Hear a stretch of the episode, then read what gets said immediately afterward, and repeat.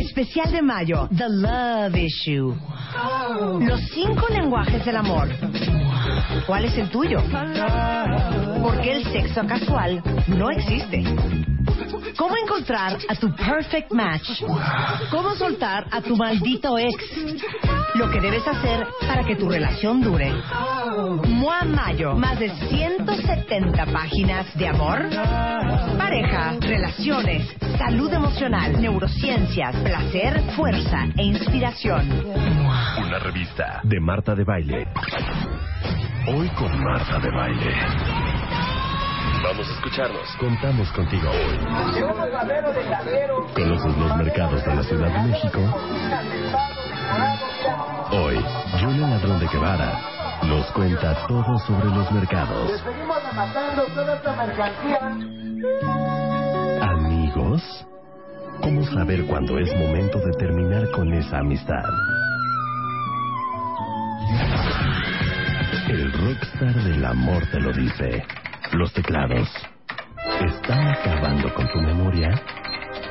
Con Eduardo Calixto. Esto y muchas alegrías más con Marta de Baile. Vamos a escucharnos. Contamos contigo. Comenzamos. Buenos días. Esto es. C'est comme une gaieté, comme un sourire, quelque chose dans la voix qui paraît nous dire bien, qui nous fait sentir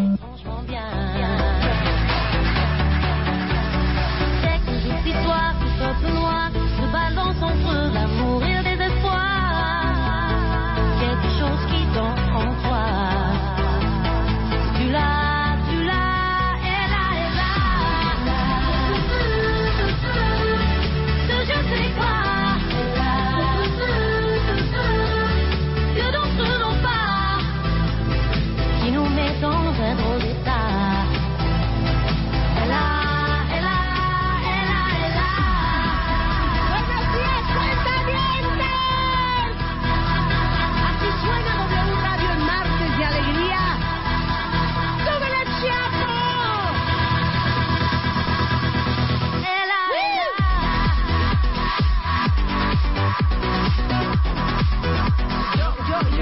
Cambiaste el tono. Yo pienso que esta es una de esas canciones de ¡Woo!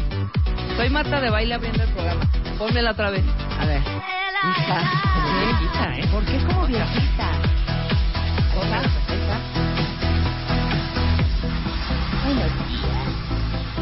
Esto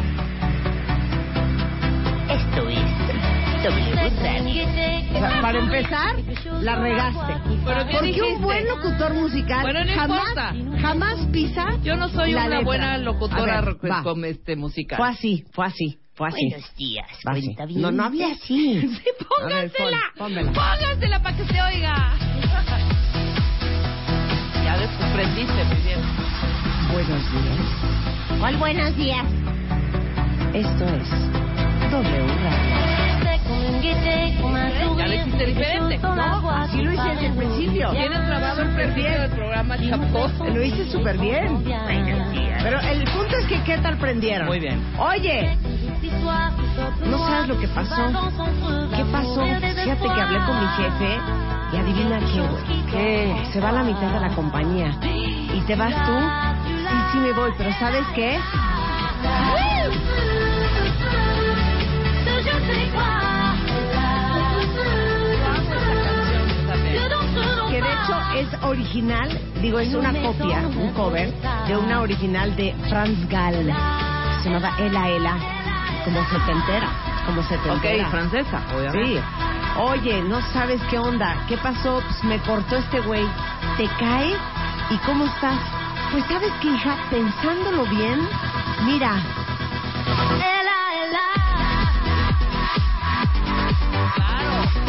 sí es una canción de wow. Sí es una canción de Gatito wow. wow, claro, totalmente. Sí. Deberían de tener, deberíamos de tener todos un playlist en nuestros iPods para la que diga gatito wow. Gatito wow. O sea, todas aquellas canciones que en algún momento duro de la vida la puedes poner y te prende. Estoy embarazada. No, importa. Exacto. No tengo un peso para la siguiente quincena. Tengo que pagar la renta. Gatito, wow. A ver, vamos a ver la entrada. ¿Qué opinaron ustedes de la entrada, cuenta bien? ¿La tuya? Buenos días. Buenos días. Esto es W Radio. Mi abuelita, perdón. ¿Estás? Perdón. Ya la, Chapo, ¿parezco mi abuelita? la segunda, muy no bien. hable así. La segunda ya entonada, ya muy bien, ya con un rollo aquí más prendidor, muy bien, muy sí, bien. como dice Jorge Andrés Rebollar, la vida es un carnaval. La vida es un carnaval. Ya saben, aparte saben que ya dejen de tomarse las cosas tan en serio. ¿De qué me hablas, Marta? Ay, pues nada. Todos los azotes, Ah. los- la, la autoflagelación, el que pobrecito de mí, Sí, la, la hipersensibilidad. La victimez. Ay, ¿no? el qué bárbaro, el no puede ser, el me ofendiste. Ah. Hay que aprender a reírse de uno misma. Mira, aquí dice George, súper la entrada, muy buena rola. Ahí está. Rola, rola. No, dije muy bonito. Hela, hela, hela,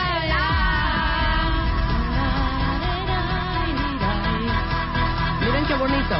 Súper la entrada, muy bien, la vida es un carnaval, a mí me gustó la entrada. Muy bien. Dice Leo Luna, Marta siempre se ve guapa, pero hoy exageró. De lo guapa que Ay, se ve. Leo Luna echándome la flor. Muy bien, Leo Está poca Luna. madre la rola, Rebeca, me encanta, me La encanta. rola a mí me- la a mí me gustó la entrada. ¿Cuál es tu problema? No más. El chiste es nada más estar fregando. ¿Qué quieres, qué quieres tú? ¿Que yo entre con, con Palito Ortega o qué? No. De hecho, estaba. No, ¿Qué canción es la que puso Sopitas, Carla Iberia y este, y Martín terminando el programa? Una cancioncilla bien bonitilla en español. ¿Cuál será tú? Una como, ¿te acuerdas quién cantaba la de Todas las mujeres igual que un niño. Eso ¿Por lo cantaba? Janet. Janet? Sí. Puso una muy padre en español. Ajá, sí. ¿Le ¿Era habla Natalia micrófono a Luisa, Lafourcade? por amor a Cristo? ¡Que venga otra vez, Natalia! ¿Sí? ¿Le Sí. pueden abrir el micrófono a Luisa? Ella también participa. Gracias. Era Natalia Según yo lo que Lafourcade. estaba sonando Natalia Lafourcade con algo del nuevo disco. Lo que estaba ¿Ah, sonando sí? con el nuevo disco, dice Luisa, era Natalia Lafourcade con el nuevo disco. ¿Sabes lo qué? que Ciérrame el micrófono, chapo. Miren, quieren que les ponga una canción super wow. Sí. Ok, es fresísima, ¿eh? Fresísima. Ujú. Pero me gusta mucho esta canción. De hecho, un día estaba yo en Estados Unidos comprando en una tienda Ajá. y de repente pusieron esta canción de fondo y dije, ¡ah, qué bonita canción! ¿De Oigan, Wo? qué bonita canción. La amo. Ni sabes cuál es. No, sí, pero la amo. You say it's been too long some.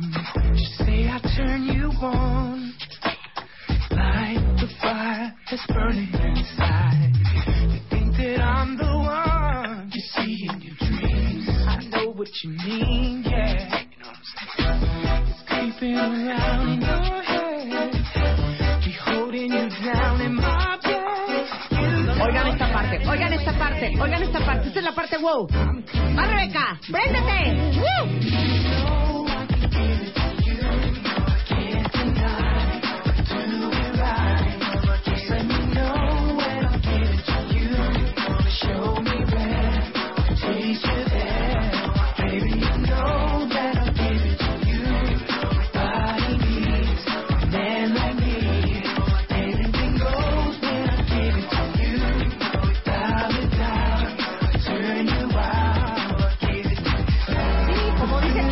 Cuentaviente, oye, que la muela se me rompió y que me va a cost- costar 11 mil pesos, dice Dulce. Gatito. Wow, wow, wow. Sí. Dice alguien aquí que el hombre se ofendió por algo que le dije medio dormida cuando me llamó a la una de la mañana. ¿Sabes qué? A ver, Sí. ¿qué más les ha pasado últimamente? ¿Sabes qué? Exactamente. ¿No? Era el nuevo disco de La Furcade. Deberían de invitarla un día. Ya ha venido Pues ya, Natalia ya vino una vez Natalia, pues que venga la segunda, ¿no? Pe- Pero, pero esta canción es, se llama, ¿qué es esto? ¿Por qué me quitaron? Ah, ah Ah, esta ¿esta es la estaban que poniendo? estaban poniendo. A ver, vamos Pero a verla. muy bonita. Nunca es suficiente para mí. Me gusta Natalia, fíjate. Ah, que dices que suena Janet. Suena- sí, me imagino. Sí, me, O esta es la canción figuro. de- No, esta es la de Natalia. Ah, no, esa no es. Que suena Janet. Pero yo creo que sí es un cover esta canción, me Sí, parece. es un cover esta canción. ¿Alguien sabe? Luz, ¿Cómo se llama la rola? No sé. Mi corazón. Nunca es suficiente. Nunca es Es buenísima Natalia Ay, Lafourcade. Natalia Me la fascina amamos. Natalia. Lafourcade. Me encanta mucho. Y preciosa, me parece preciosa. Preciosísima, mujer bellísima. Bellísima, bellísima. Súper talentosa. Súper talentosa. Mi- Mira, dice, venga Marta, más música. Yo, más música. yo con prendadera. Espérate. Oye, nada más me faltó la otra parte de Jordan Knight. A ver, ahí va. Aquí es donde, oye, me corrieron del trabajo, ¿saben qué? No importa, wow.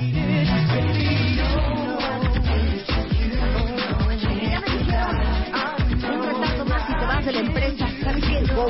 Tantito, uh, ¿quién que ni quería? Que ayer me ajustaron los brackets hasta más no poder y no puedo ni comer. Mejor ya así, estoy a dieta forzada. Wow, wow, wow, wow, wow. Exacto. Y me sentí aludida porque yo también saqué seis. Gatito. uh. ¿No? Que no tengo para la renta este mes, dice Rosa. ¿Sabes qué, Rosa? Exacto. Oigan. Sí. Pónganse, a bailar en su, en su oficina. Nos van a correr, bailen. ¿Que cómo se llama esta rola? ¿Verdad que suena bien bonita en tu coche, manito? Se llama Give It To You y es de Jordan Knight. Era de los New Kids on the Block, ¿no? Sí. Sí. Pero, a ver, ¿quién es el que que suena muy bonita la rola en su coche? Raúl. Esta es la parte donde tú le trepas, Raúl. Súbele. Me voy a callar, ¿ok, Raúl? ¡Trépale! ¡Va! Todavía no, Raúl. Todavía no. Ahora sí. ¡Trépale!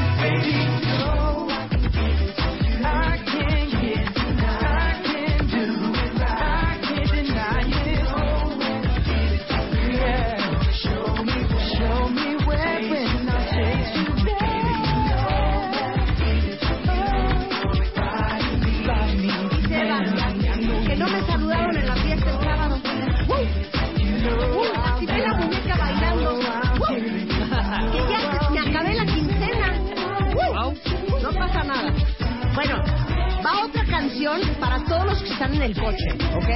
Si usted está en el coche, sube el vidrio porque el viento, el... El viento arruina el audio de la canción. Suban las ventanas, Y Rebeca les va a poner una canción De para Gatito que Wow, prueben, especialmente. que prueben el sonido de su coche. Es una canción viejita, pero a mí me prende cañón y es Adelante, Gatito Wow. Adelante. No me vayan a criticar. Adelante. Súbale, la amo. Súbele, súbele, súbele. Este es Gatito Wow totalmente. La amo. Totalmente La. Gatito Wow. La amo. Es más, esta es la reina de los Wow. Claro, claro. Que no quieren pagar el reparto de utilidades en la empresa, sino hasta el día 30. ¿Sabes qué? Wow, que ayer me quedé sin chamba. ¿Saben qué? ¡Súbele, champo! Parara el periférico y se subieran todos a bailar en sus techos de los coches. Alma Rosa, que no pudo pagar impuestos porque se cayó la página del SAT. ¿Sabes qué? ¡Wow! Modo, que te multen y... ¡Wow! Que no bajé de peso una semana y que ya no soporto a mi novio. ¡Wow! ¿Dice alguien más? ¿Qué dice Me encanta que con eso se baja del... Que frenen un movimiento, se baja y vuelve a caer. Exacto. Así. Que a Bedoya hoy le parto su madre por ser mal compañero, dice César Bolo. Gatito, ¿Sabes qué? wow.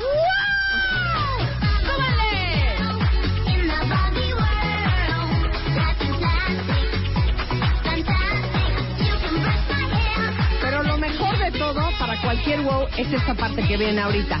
¿Qué Ah, dice? sí.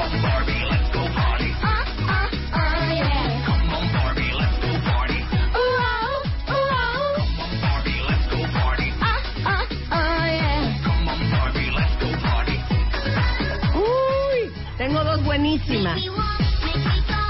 Que me bajaron la pensión alimenticia de mi hija. Gatito Mana. super wow. Super wow. Super wow. Te vas a poner a chambear y va a ser un barote. Y super wow. Tictus, que mi jefe quiere un quórum de 60 personas a la junta de este fin y solo llevo dos, 10 confirmados. Gatito wow. Eri Acosta. Ahora dice, tengo examen y no estudié, mana, te vas a sacar seis. Eri Acosta dice que ando de lejos y mi novio trae una actitud muy extraña. Gatito, ¡uh! Ni modo.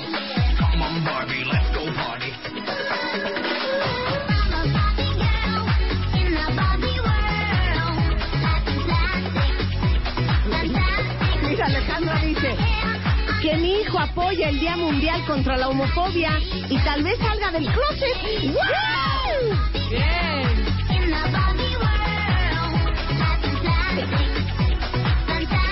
Que ya me van a descontar lo del Infonavit y mis carteras de por sí no me alcanzan. Gatito, wow. Super wow.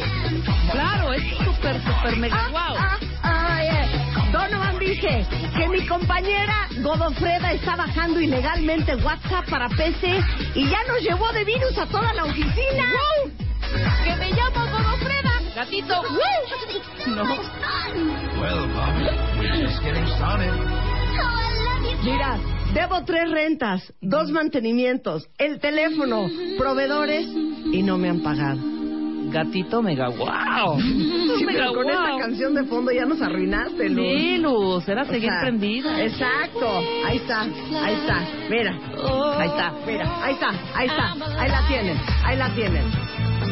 Ah, claro, este es, su- este es claro, este es de Este es super perfecta wow. de super wow. No, tengo una mejor para el wow. Ahí les va. Ok, ¿están listos? Esta empieza desde arriba, este chapo. Ok, les voy a, les voy a leer lo que dicen los cuentavientes. Que mi ex me bloqueó de Facebook, dice Patty. Ajá. Levi dice que mi jefe quiere un plan de negocio a cinco años y ando de vacaciones. You can't touch this. Claro, claro. You can't touch this. You can't touch this. Ay, no, qué risa. ¿Ya vieron cuentavientes? ¿Saben qué es lo peor de todo? ¿Qué? ¿Por qué lo quitas? Es que les quiero decir una cosa bien seria. Ajá. Yo tengo otra super de wow, ¿eh? Todo pasa y no pasa nada. Yo pensé que ibas a poner algo super fregón, güey. Sí, que Rebeca tiene mejor músico musical, gusto musical que yo. ¡Wow! Pero es neta, les dije algo bien profundo y ni hicieron, me pelaron, No, ¿eh? claro que sí. Todo pasa y ¿saben qué? No, pasa, nada. Exacto.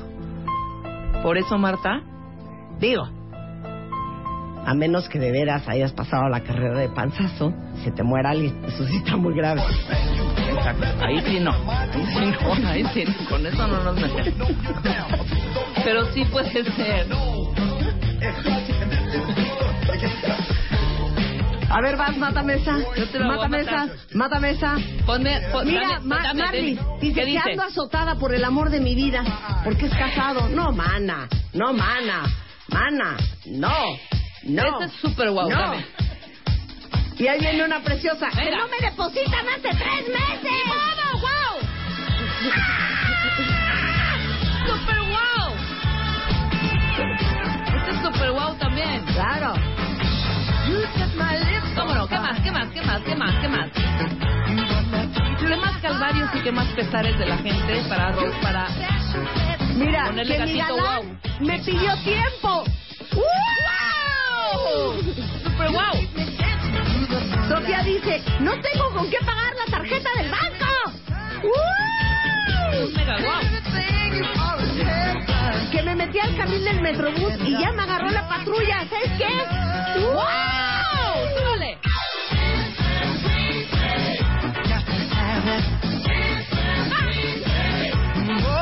Que escribo hartos tweets, dice Linda Uribe, y no me pelan.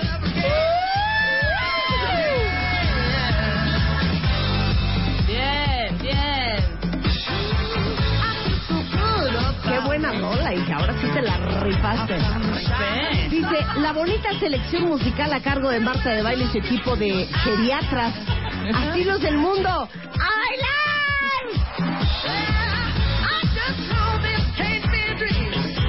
Que los impuestos van a ser semanales y no mensuales.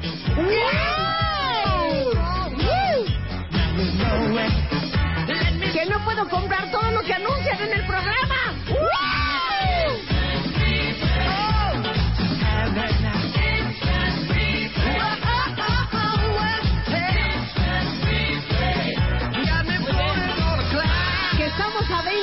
y no me llega mi revista MOA. Saben que no sean groseros. No depende de nosotros, depende del correo. Hacemos el mejor esfuerzo por darles un buen servicio. Esa es la mejor parte. Párense todos y en fila por todos los pasillos de las oficinas. Venga. Que se acercan los 15 años de la cría y no hay varos. Mega guau, mega guau. Uh, oigan, ¿Qué? ¿y si hacemos cumple tus 15 años con Marta de baile?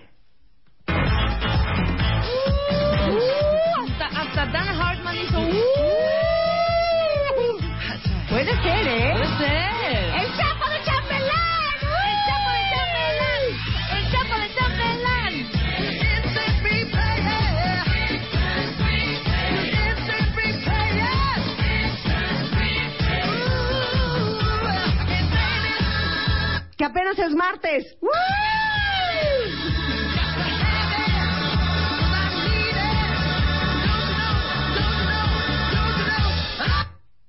Que me gasté toda mi quincena en los boletos del Rey León.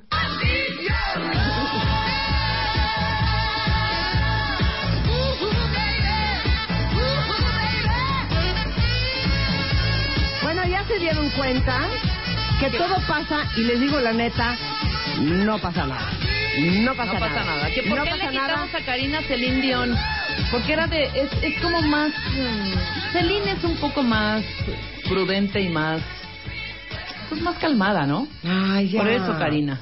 Bueno, pues ya hasta ahí llegamos hoy. ¿Esto qué es? ¿Qué tengo de fondo? Es Boogie Wonderland. También de... También. También de wow, ¿cómo no? Ah, no, pero tengo una preciosa. Oigan, que está cañón porque estoy harta, porque neta, no puede ser que todos los días hago un esfuerzo sobrehumano, trato de comer sanamente, oigo los consejos de todos los especialistas de Marta de baile, de veras, me levanto a hacer ejercicio, no sé qué pasa, estoy sacada de onda, porque me veo en el espejo y pues nunca veo a aquella persona que yo soñé, que yo sería. Y pues me siento triste porque me doy cuenta que estos son los años en que uno tiene que estar verdaderamente muy guapa. Y por alguna razón me encuentro incapaz de poder aceptar mi cuerpo y cómo me veo y las curvas que tengo. Para todos ustedes cuentavientes que viven así todos los días, you know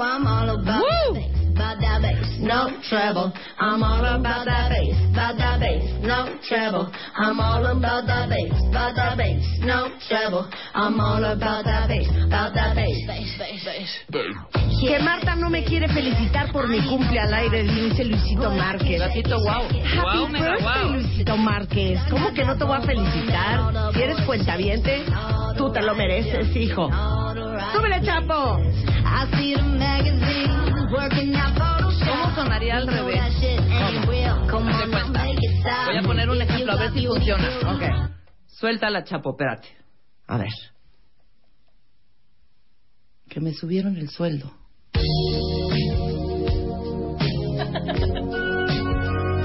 Que me promovieron para una chamba y voy a ganar un millón de dólares al año en Nueva York. Estoy súper, súper contenta porque me acaban de dar el anillo. Estoy embarazada después de intentarlo mucho tiempo. El banco nos dio el dinero para la hipoteca de la casa. ¿Qué gatito sería? ¿Qué gatito sería? ¿Qué? Gatito, híjole. O gatito chin.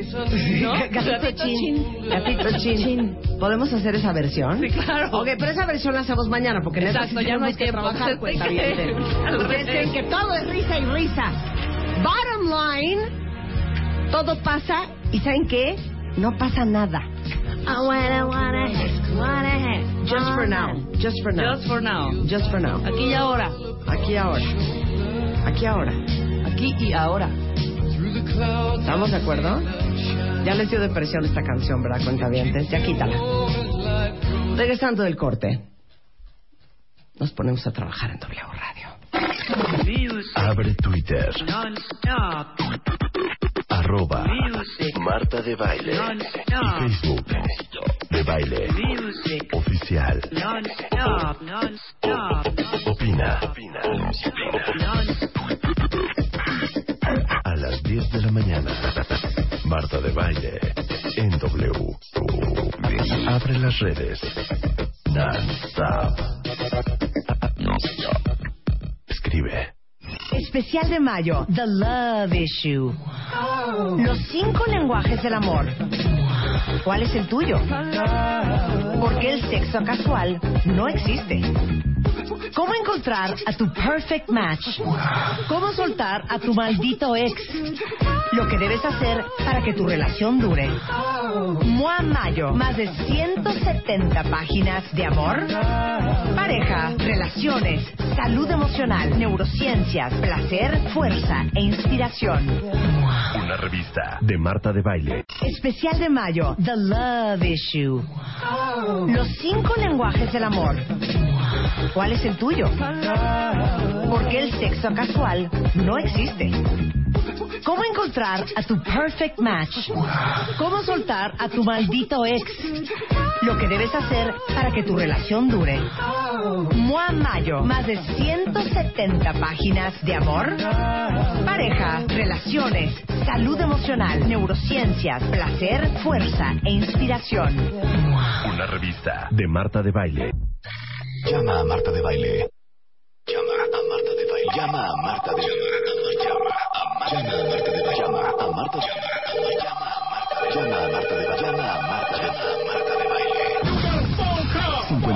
666-8900. Llama a Marta de Baile. Y 01800-718-1414. Llama a Marta de Baile. Llama a Marta de Baile. Marta de Baile en W. Atención, atención. Este mensaje es para todos los cuentavientes que tienen madre porque les vamos a dar una alegría que no van a olvidar nunca. Tómale fotos a la casa de tu mamá y cuéntanos por qué se la quieres cambiar. Nosotros hacemos el resto. Extreme Makeover Home Edition. Dale clic a martadebaile.com o wradio.com.mx y checa las bases. Este mes de mayo, tu mamá no se la va a acabar. Solo por W Radio. Permiso Segov. DG diagonal 0903 diagonal 15. Son las 10.35 de la mañana. En efecto, está corriendo el Extreme Makeover Home Edition 2015, que es cuando aquí en W Radio decidimos remodelar la casa de una mamá, de un cuentaviente. Y es donde ustedes tienen que enseñarle el verdadero amor a su madre. El amor son hechos y no buenas razones. Entonces, si entran a martadebaile.com o a wradio.com.mx, pueden escribir en 500 caracteres por qué creen que su mamá merece que nosotros le remodelemos su casa. Y les vamos a pedir que le tomen fotos a la casa de su mamá de las siguientes habitaciones. Todos los baños, la cocina, el comedor, las recámaras, la sala y ya dije los baños, ¿verdad? Bueno, que le tomen fotos a estos cuartos y los suban a nuestros sitios. Tienen hasta el primero de junio para participar. La mejor historia con las fotografías que creamos que realmente podemos hacer una gran diferencia y transformar esa casa va a ser la ganadora. ¿Qué vamos a hacer por ellos? Bueno, vamos a pintura exterior e interior. Bueno, si es departamento, pues solo pintaremos adentro los muebles de la sala, del comedor, de las recámaras, del baño. Vamos a rehacer los baños, vamos a rehacer la cocina, los pisos de toda la casa, las cortinas, refri nuevo, lavadora nueva, electrónicos, la televisión, hasta el reproductor de video, lámparas, toda la, la decoración de la casa. Todo eso vamos a hacer nosotros y eso normalmente eh, lo hacemos bastante rápido, en un par de meses. De hecho, el 7 de agosto le vamos a entregar a su mamá su casa o su departamento completamente remodelado solamente en el Extreme Makeover Home Edition 2015 de W Radio. Entonces, si ustedes ven casa de su mamá y dicen, chale, sí necesito una manita de gato urgente, Venga, bueno, pues venga.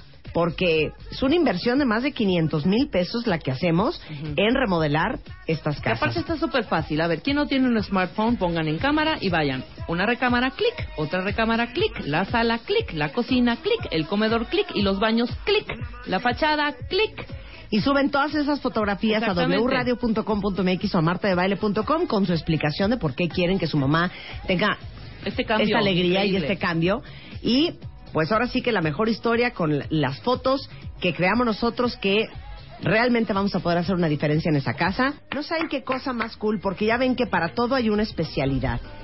Resulta ser que Julien Ladrón de Guevara es cronista y su especialidad, oigan qué cosa más increíble, es mercados. Así como lo oyen. Lleva 12 años escribiendo sobre mercados, es columnista en tiempo libre, colaboradora del programa Tu Ciudad es en Capital 21, es gestora cultural, curadora de arte, editora, asesora de publicaciones. Qué bárbara, manita. Bienvenida, Julien. Muchas gracias. muchas Aparte me gracias gusta el nombre. ¿Con quién andas? Con Julien Ladrón de Guevara. ¡Wow! Es muy cañón. Gatito wow. No hay nadie que Gatito pueda decir guau. eso por lo pronto, pero Eh, bueno. sí. Na- na- ah, no hay nadie. No, ay, manita, man. ahorita te ¿Quién conseguimos quiere alguien. tener una novia que se llame Julien Ladrón de Guevara? claro. Suena- o sea, cool. neta, tu especialidad son los mercados. Sí, porque fíjate que, mira, los mercados vinieron a mí, yo no fui a ellos. Es una cosa muy extraña porque yo desde toda mi vida me he dedicado a las artes visuales. Suena Ajá. mucho curador, editor, etcétera, pero es lo mismo exactamente. Es la realización de proyectos, hice lo de las vacas del Paseo de la Reforma, ¡Ay, estuve en este proyecto como jefa de curaduría Ajá. y todo.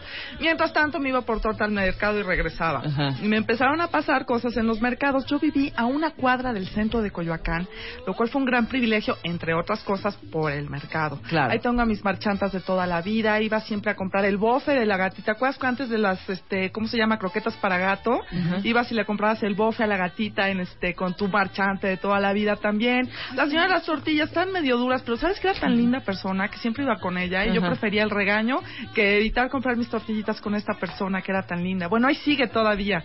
Y entonces, en algún momento de mi vida me cambié, estaba yo con lo de las vacas, dormía yo cinco horas cada tercer día, me cambié a la colonia Escandona, un piso divino porque tenía yo techos altos, piso de madera, todo, y de pronto llego a las 3 de la mañana del martes de trabajar y a las 4 los palos y empieza un azotadero de cosas. Había una pecera encima de mi ventana que se echaba en reversa y sonaba la lambada. Bueno, una pesadilla. Yo ya había pagado tres meses más un mes. Y yo le decía a mi casero, ¿pero qué demonios es esto? Ah, es el mercado. Y sabes que, con permiso, déjame quito el coche antes de que me lo encierren, porque no teníamos estacionamiento. Yo dije, bueno, pero ¿en qué demonios, en qué fregado momento me fui a meter en este embrollo? Y total, pues me entrando madres ahí en Facebook, martes de mercado, qué barbaridad de haber sabido, no me cambio esta colonia pulgosa, que no sé qué. Y de pronto un martes amanecí con mucha hambre a las 6 de la mañana, oigo los palos y no traía dinero, dije, chino, fui al banco. Entonces me bajé, oiga, este, no me puede fiar unos plátanos y también una de esto. Y, y así empecé. ¿Sabe? Martes de mercado ya me hice un marchante nuevo y no sé qué. Y de pronto pasaron ocho años. Entonces yo seguía escribiendo mis posts en el Facebook y entonces pasaban las elecciones y mis amigos editores y escritores que estaban hartos de escuchar todas las tonterías y de ver lo que se escribía en Facebook me decían, ay, qué padre el mercado. Ajá. Ay, qué bueno que escribes sobre eso. Ay, qué bueno que ya pones fotos. Oye, ¿me haces un reportaje? Oye. ¿puedes hacerme un editorial sobre los mercados de no sé qué? Oye, fíjate que vamos a hacer un piloto sobre mercados. Y así me la pasé hasta que de pronto no me di cuenta y ya tenía 12 años en esto. Metidísima.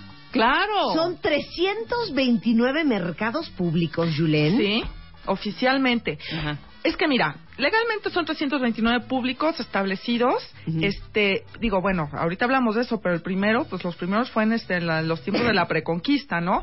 Pero también hay mercados sobre ruedas y tianguis. Los mercados de- sobre ruedas son, este, 15 con no sé cuántas rutas, entonces cada ruta, o sea, puedes tener 1500 mercados diarios, más aparte, este, los mercados sobre ruedas, los tianguis. Los mercados de- sobre ruedas eh, son de los 68, de los Son los que 60. se ponen y se quitan. Y se quitan. ponen un Todos día y se ponen y quitan. Le quitan. La diferencia es que solo tienen canasta básica. Ok. Y, no, y los apoyaba el gobierno para que los productos del campo se fueran allá sin intermediarios y todos estos idearios que funcionan como un año y medio, dos, y ya después, bueno. Entonces, todavía los mercados sobre ruedas solamente venden canasta básica y tienen los toldos rosa. Sí. Y también están los tianguis. ¿El tianguis que es toldo verde? Toldo verde y puedes vender lo que se te dé la gana, no solo la canasta básica. Y hay unos tianguis de tres o Bueno, hay uno que está por periférico que llega desde periférico como por Miscuac hasta el Olivar del Conde y yo me lo he aventado todito. ¿Hasta arriba? Hasta arriba. No te das cuenta y de pronto ya llegaste. Ajá. Dices, pues qué padre, ¿no? Oigan, a ver, pregunta para todos ustedes. ¿Cuál es su mercado favorito? Hijo, mano. Yo Que adoran dos. ir a ese mercado. El de Medellín es una joya. Sí. Lo amo. El de Medellín. Jamaica amo. No, bueno, No, Jamaica, no Jamaica puedo es de amor. neta. No, no Jamaica- puedo de amor. Además, Jamaica, bueno, ya somos, bueno, no sabes el, la, este, la relación de amor que tengo con toda la gente de Jamaica, cómo me aman. Cada vez que voy a comprar cosas, bueno, fui a comprar para el canal porque también hacemos producción ahí, para el programa de la mañana unas piñatas, bueno, me regalaron 50 piñatas. Siempre que regreso, antier regresé con una caja llena de frutas que yo llego al trabajo así de, bueno, pues una manzana, toma, toma tú una pera, toma. Son tan generosos y tan lindas personas. Además son tres Jamaicas. Jamaica de barrio, que es donde están las comidas, los chiles, todo. Jamaica Flores, que se llama Siempre Sí. Vive. Y Jamaica de comidas. Es que yo, yo solo he llegado al de las flores. No, Ah, yo pues he ido tienes nada más a dos. al darte de... la vuelta. ¡Ay, qué divertido! Sí, imagínate. A ver, Bueno. cuéntanos la historia de los mercados. Híjole, pues mira, nos llevaríamos como 18 programas, pero hagámoslo de una manera breve. Bueno, los mercados existen pues necesariamente porque necesitamos un lugar donde se haga acopio de todo lo que se vende y todo lo que se necesita para Y todo comer y se sobrevivir. produce. Exacto. Y además, una vez que tuviste ya este la fortuna de poder tener este unas vasijas, que son unos contenedores donde tú ponías tus semillas, pues ¿qué haces? Pues las decoras, ¿no? Porque la necesidad de pintar, de decorar, de la belleza, las, lo hermoso es, es una necesidad intrínseca en la naturaleza del ser humano. Y donde los vendes, pues, pues donde se haya, haya más dinero y donde sea la concentración más importante.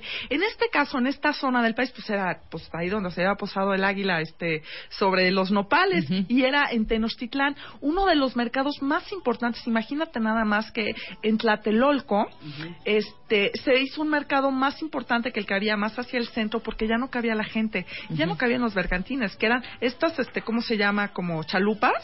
Imagínate un embarcadero, Marta, en Tlatelolco donde cupieran más de tres mil barquitos.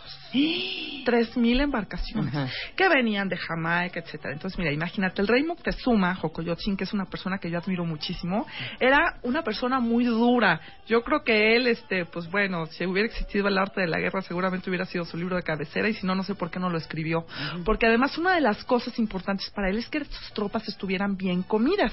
Entonces, hace unos tributos perrísimos a todos los de al lado, que pues también por eso apoyaron a Cortés para lo de la conquista. Pero dos terceras partes del dinero que se iba para la comida de sus este de, de su ejército venía de los tributos una tercera parte de dónde crees que venía pues de Xochimilco.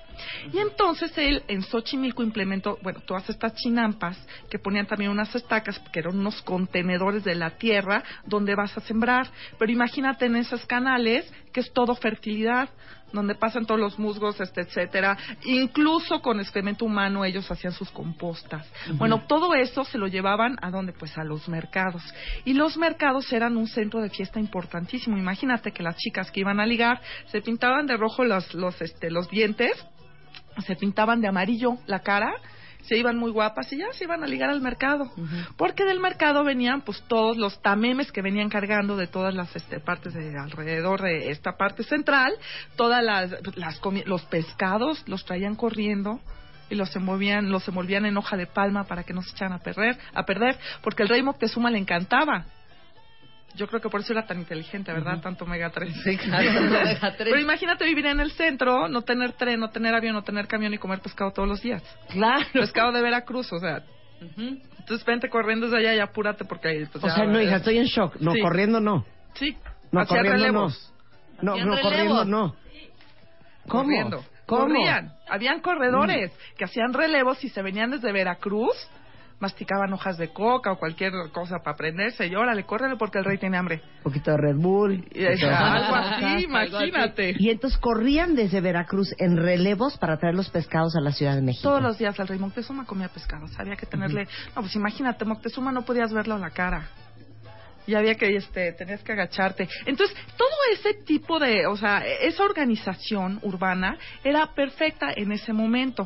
Porque además, imagínate también todas estas comidas, fruta, verdura y además preparación de comida, porque en estos mercados, en el de Tlatelolco, había una sección onda comida corrida.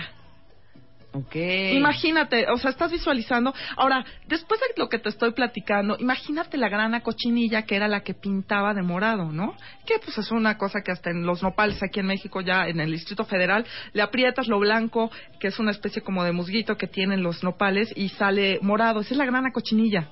Pero imagínate que en la Europa, antes del descubrimiento de América, solamente los obispos podían tener morado por un caracol que venía del mar y era dificilísimo y se moría y, y de pronto traen a escondidas de México y ponen en unas bodegas después del descubrimiento estas grandes cochinillas, unos cuates que eran unos bribones que decían que tenían superávit de morado hasta que se dieron cuenta y entonces ya permitieron que todo el pueblo tuviera este pudiera usar morado. Pero a partir del descubrimiento de América, entonces es la historia de los mercados, es la historia del arte, es la historia del color, es la historia de las conformaciones de las sociedades, porque mira, yo lo que veo en comparación de ese momento ahorita es, por ejemplo, lo que hablábamos de los altares, ¿no? Pues si tú comes, sobrevives y estás vivo y te sientes bien, pues cómo no le vas a dar una ofrenda a esos dioses, ¿no? Entonces fíjate nada más también que la conquista espiritual de los españoles, que ya ves que ellos hacían sus capillas posas, que eran las este, capillas al aire libre, porque ellos estaban acostumbrados a hacer sus rituales al aire libre y jamás iban a meter a una iglesia. Bueno, pues lo mismo pasó con los mercados. ¿Te imaginas nada más la impresión de la primera persona del Nuevo Mundo que llegó a América y vio ese mercado? Que según Hernán Cortés, el de Tlatelolco era del doble de tamaño de Salamanca. Mm, o sea, una inmensidad. Oye, y una pregunta antes de irnos a corte, Julen, porque ahorita vamos a hacer la lista de los top 5 mercados de la Ciudad de México y todos los que nos están escuchando en el interior de la República Mexicana, díganos cuál es su mercado favorito en la ciudad en donde ustedes viven. Pero ¿por qué siempre hay como una virgen, como un Cristo en todos los mercados? Pues porque desde la época prehispánica había que agradecer el alimento. Entonces también parte de la conquista espiritual. Pues llegan los españoles, hacen las capillas posas, pues en los mercados que hacen, pues ponen a sus vírgenes. Bueno, regresando, ¿qué fue el Parián? Y vamos a hablar de los top 5 mercados en el DF y ustedes denuncien su mercado favorito en donde sea que Ahora. ustedes viven. Ya volvemos en W Radio.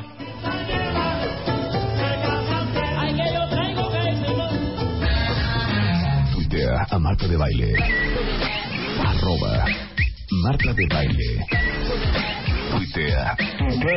Tuitea. Arroba Marta de Baile.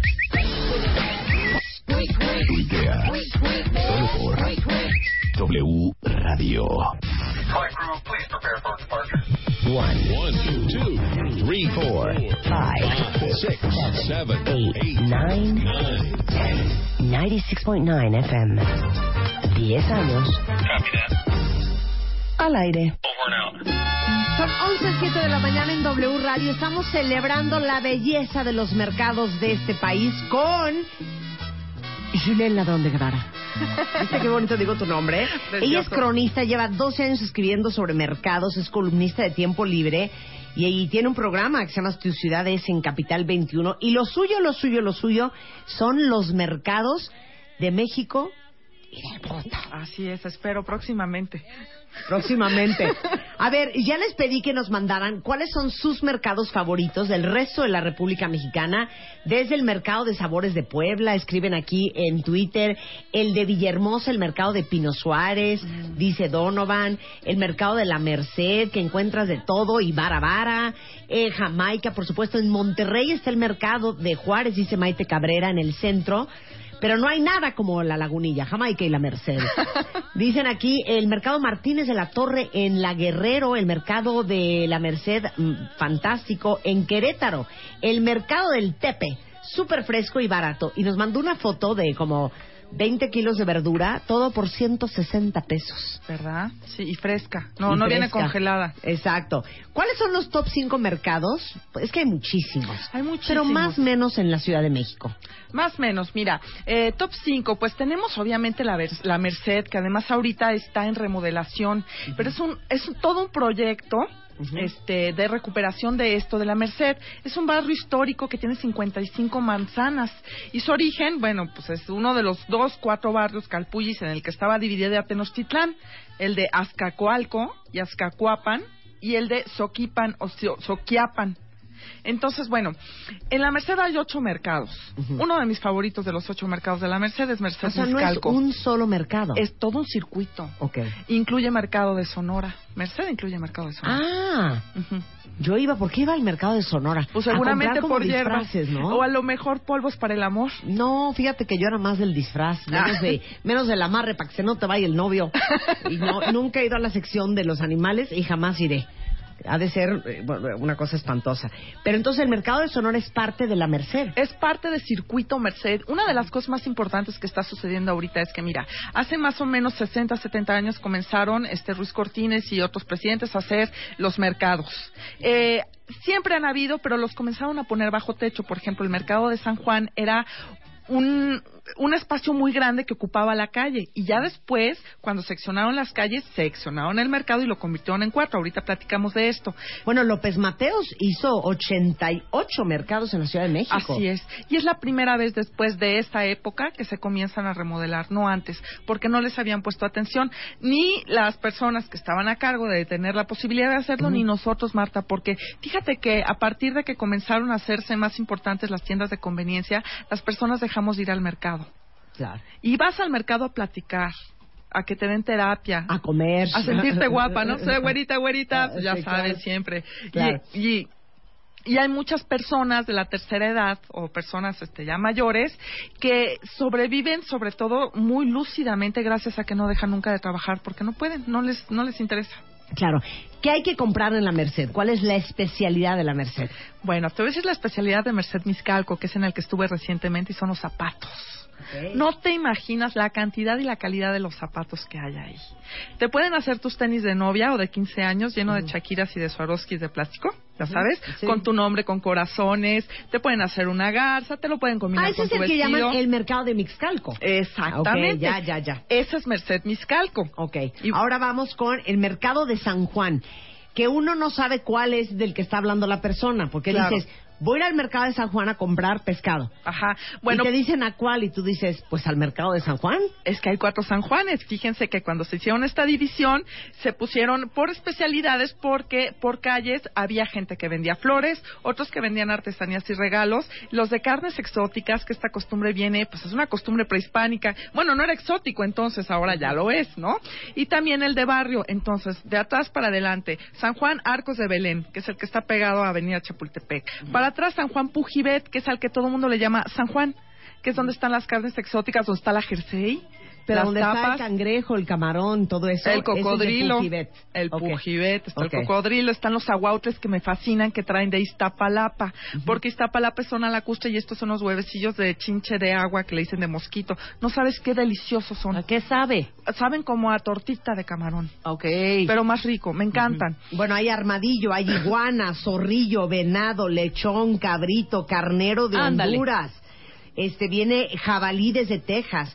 Hay avestruz, búfalo, cocodrilo, qué horror, y hasta león. Y mantequilla de limón que me encanta y que no encuentro en casi ninguna parte. Y también hay un café maravilloso, porque en los, en los mercados se toma mejor café que en las cafeterías importantes y a mitad de precio. Y tienen mucho cuidado en la calidad de los granos que traen y en el tostado, que eso es también muy importante. Entonces también en San Juan Pujibet te vas a encontrar con locales muy refinados, con comida, por ejemplo, gorditas de pato este al pibil. Ah, ya, hagamos Qué una delicia. comida el sábado. Sí. Qué bárbaro. No, mira, Ya- aquí ya- hay cangre de cangrejo de Alaska, Sí. centollo, cangrejo de América del Sur, vieiras, almejas, huevas de lisa, mejillón de Nueva Zelanda. Y te lo tienen ahí. Mira, yo tengo a mi amigo, a mi pescadero, que era dentista, pero que se quedó como comerciante de ahí. Y entonces ya puso una barra con un este plástico de cuadritos muy elegante. Entonces tiene ahí vendiendo la pescadería. Oye, tráeme un ceviche, te los traen. Comes delicioso. Te puedes llevar, no sé, algún una copita de vino o algo que te guste y te dan chance de Vamos tomártela al ahí. sábado, ya Bien, por favor. vamos, vamos ok, comer. el del Palacio de las Flores. San Juan Palacio de las Flores tienen, no sabes qué refinamiento de gusto que tienen cuando hacen sus arreglos de flores. Este, ellos no son de ramos, ellos ya son de arreglos, pero tienen una colección muy bonita primavera, verano, ya sabes, Día de las Madres, etcétera, y la verdad es muy conveniente y muy barato. Ok, y el de las artesanías y curiosidad. Ay, ellos los amo porque siempre colaboran mucho conmigo. Mira, cuando yo voy a hacer arreglo del estudio, les pido prestados juguetes mexicanos, canastas, trompos, valeros. Tiene una, un señor de abajo, este, tiene unas cajitas de olinalá tan bonitos y platería que todavía ha sido diseñado por eh, gente de Tasco que eh, aprendió de Sparkling, que era esta persona de Estados Unidos que llegó, que rehizo el diseño mexicano de la platería, de alar de cohetes, etcétera. Bueno, pues ahí está en el mercado de curiosidades. Ahora vamos con el mercado de Sonora, ese sí es el de la brujería, es ¿no? el de la Ay, ahí santería. estuve la semana pasada. Les mando un beso a la bruja Aura, que es lo máximo. Pues mira. Ahí son, son- no solamente hay santeros, hay brujos apaches, hay brujos buenos. Yo, la verdad, como no creo en las brujas, pero de que vuelan, vuelan, yo mejor, mira, de la raya para atrás a algunos lugares. Pero también venden un montón de cosas para despedidas de soltera, disfraces. Disfraces, sí, claro. Sí, tienen los típicos bastones para el baile del viejito, ¿no? Para la primavera. Y tienen muchas cosas muy interesantes. Por ejemplo, si tú vas a hacer una fiesta con pozole, pues ahí es donde ir a comprar todas estas jarritos pozoleros y te salen más baratos por docena o por cincuentena. Mercado de Sonora en Avenida Fray Servando Teresa de Mier, aquí en la Ciudad de México. Muy bien.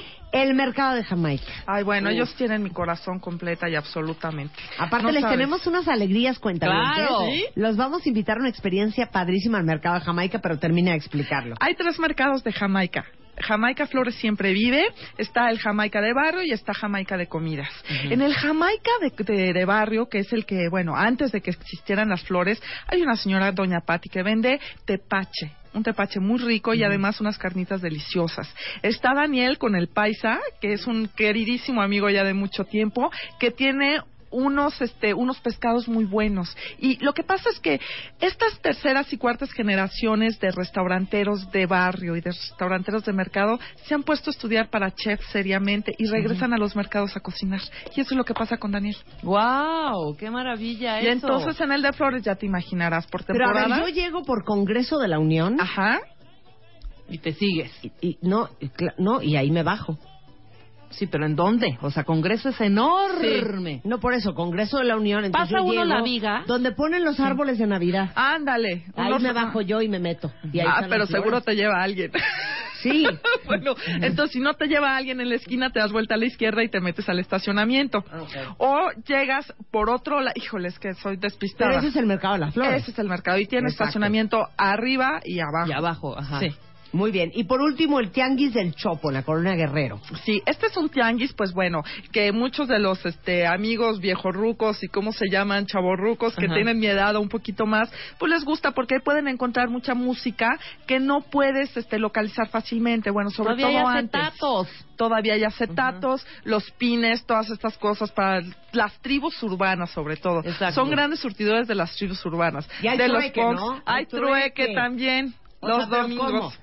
Llevas tu disco de los Beatles, ¿no? Y lo cambias por este El de los Rolling. por un mueble De la lengua. Sí. Por un mueble. No, pero imagínate los muebles que tiene ahí, más bien una de estas lámparas como de burbujitas, super 60s. Sí, sí, Sí. The Lava Lamp. Ajá.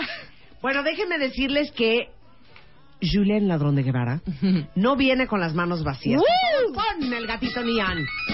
Mercedes, ¿qué traes para el cuentaviente consentido amante del mercado mexicano? Mercedes. Digo Mercedes. ajá. Julen. Bueno, pues Julen. fíjense que Sí, Julen. Bueno, es que estamos hablando de la Mercedes. Mercedes, o sea, claro, no, sí es ¿me normal. Sí. Julen. Julen.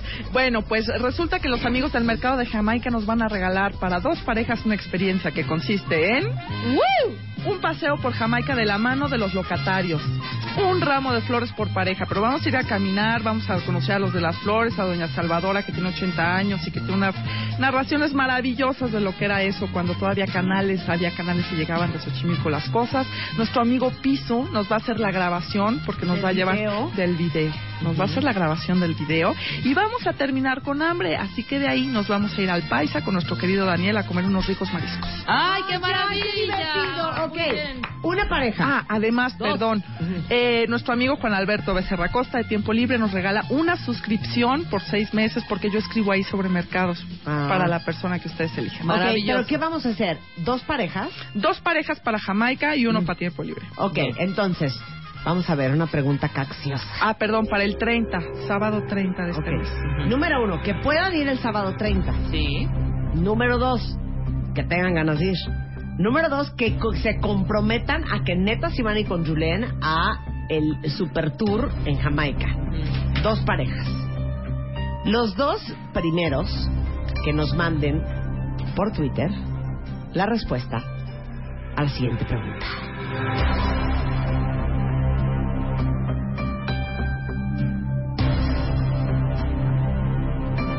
Adelante, Julen, ladrón de Guevara.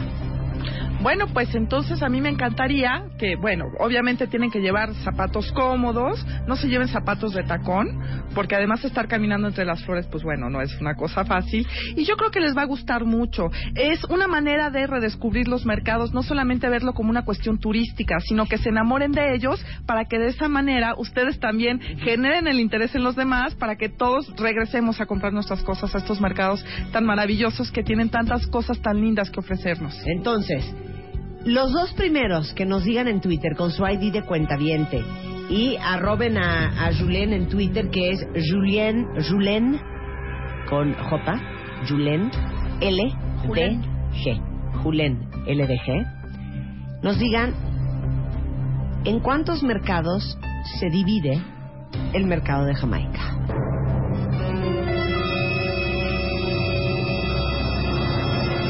Los dos primeros que contesten van a ir shopping al mercado de Sonora y a comer y a conocer con Julen y los locatarios del mercado de Jamaica. Sí, les va a gustar mucho. Estoy segura que va a ser una experiencia que no van a olvidar. Muchas gracias, Julen. A ti, Marta, y a todos ustedes, muchas gracias por escucharnos. Bueno, la pueden leer en tiempo libre, este, la pueden ver en tu ciudad es en Capital 21 Sí. y la pueden seguir en arroba Julen LDG en Twitter. Muchas gracias, Julen. muchas gracias a Un ustedes. placer tenerte acá. Igualmente.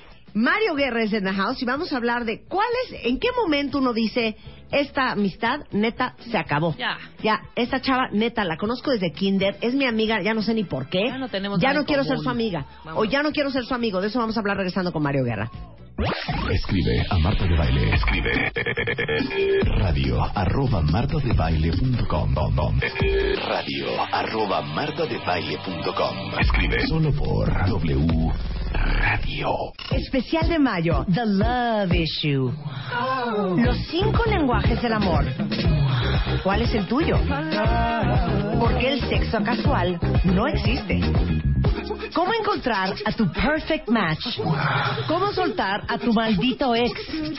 Lo que debes hacer para que tu relación dure. Mua Mayo, más de 170 páginas de amor, pareja, relaciones, salud emocional, neurociencias, placer, fuerza e inspiración. Una revista de Marta de Especial de mayo, The Love Issue. Los cinco lenguajes del amor. ¿Cuál es el tuyo? Porque el sexo casual no existe. ¿Cómo encontrar a tu perfect match? ¿Cómo soltar a tu maldito ex? Lo que debes hacer para que tu relación dure. Mua Mayo, más de 170 páginas de amor, pareja, relaciones, salud emocional, neurociencias, placer, fuerza e inspiración. Una revista de Marta de Baile. Llama a Marta de Baile. Llama a Marta de Baile. Llama a Marta de Baile. Llama a Marta de Llama a Marta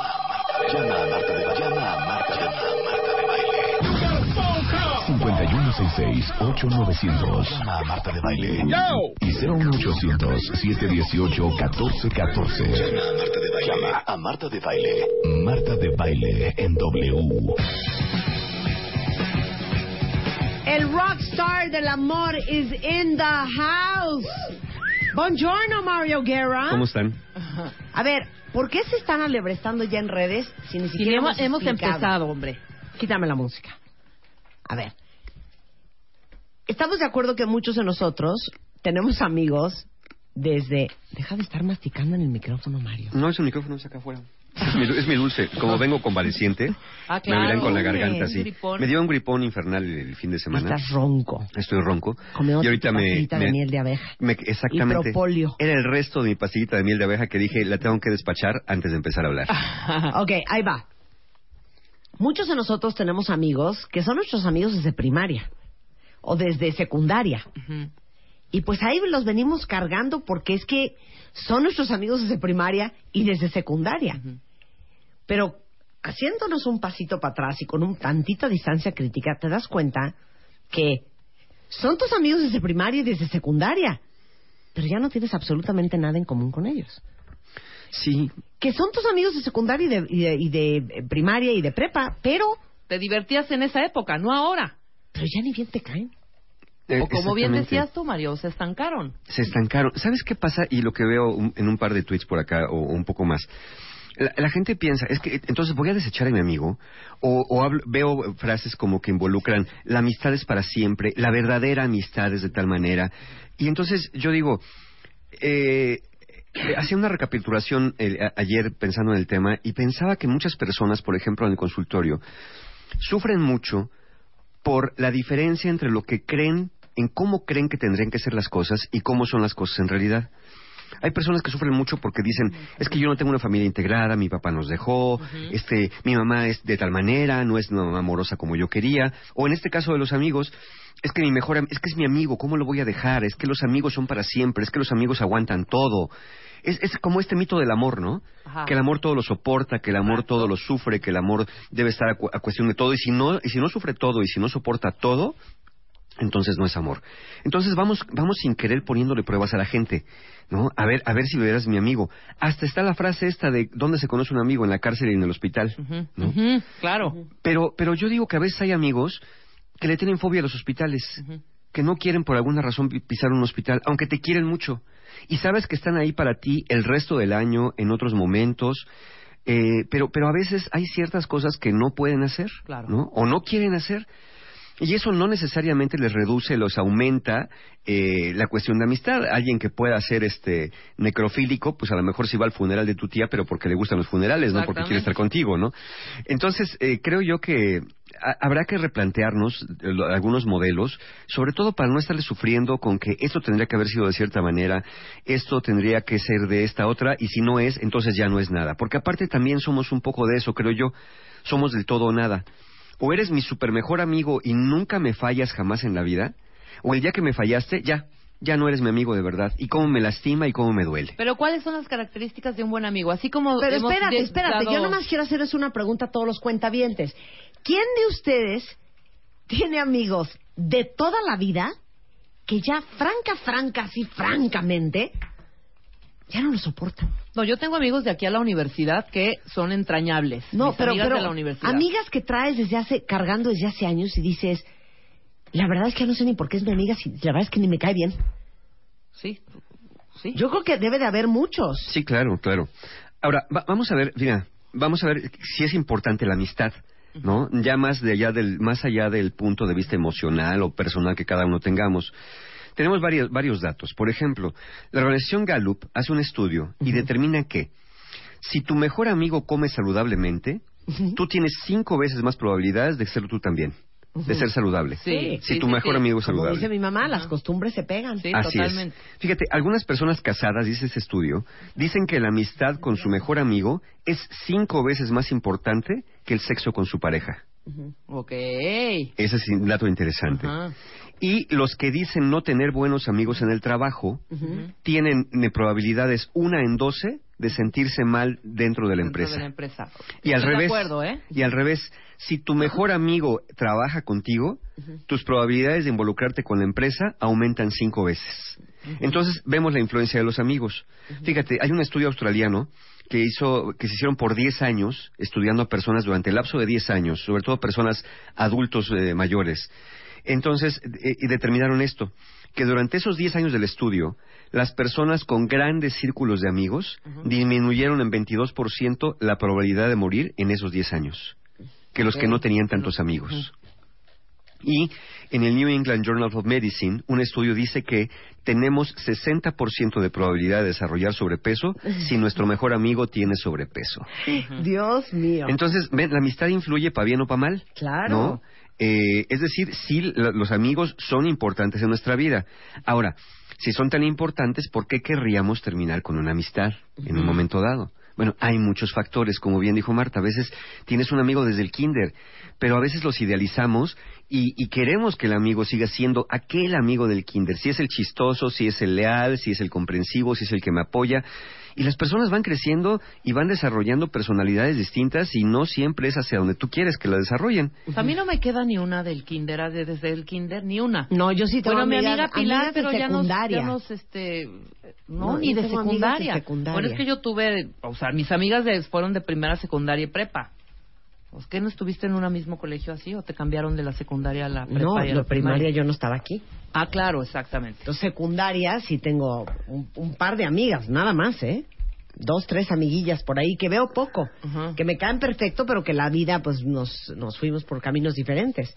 Claro. No, pero yo me refiero a amistades que dices, no me hace bien, Sí, claro. no me Ajá. cae bien, dice unas cosas que súper mala onda, me tira mala onda, me tiene envidia, y yo por qué ando cargando con este. Exacto, y cualquiera pensaría, esta. ¿y por qué es mi amigo? Claro, y por qué es mi amigo, Ay, claro. pero es que somos amigos desde kinder, Sí, ¿no? no, ¿cómo lo voy a tronar? No, oye, no, no seas... Ahora resulta que tú eres el mal amigo, el otro te trata mal y tú eres el mal amigo. Claro. Terminaríamos con una relación de amistad principalmente porque ya no es buena para nosotros.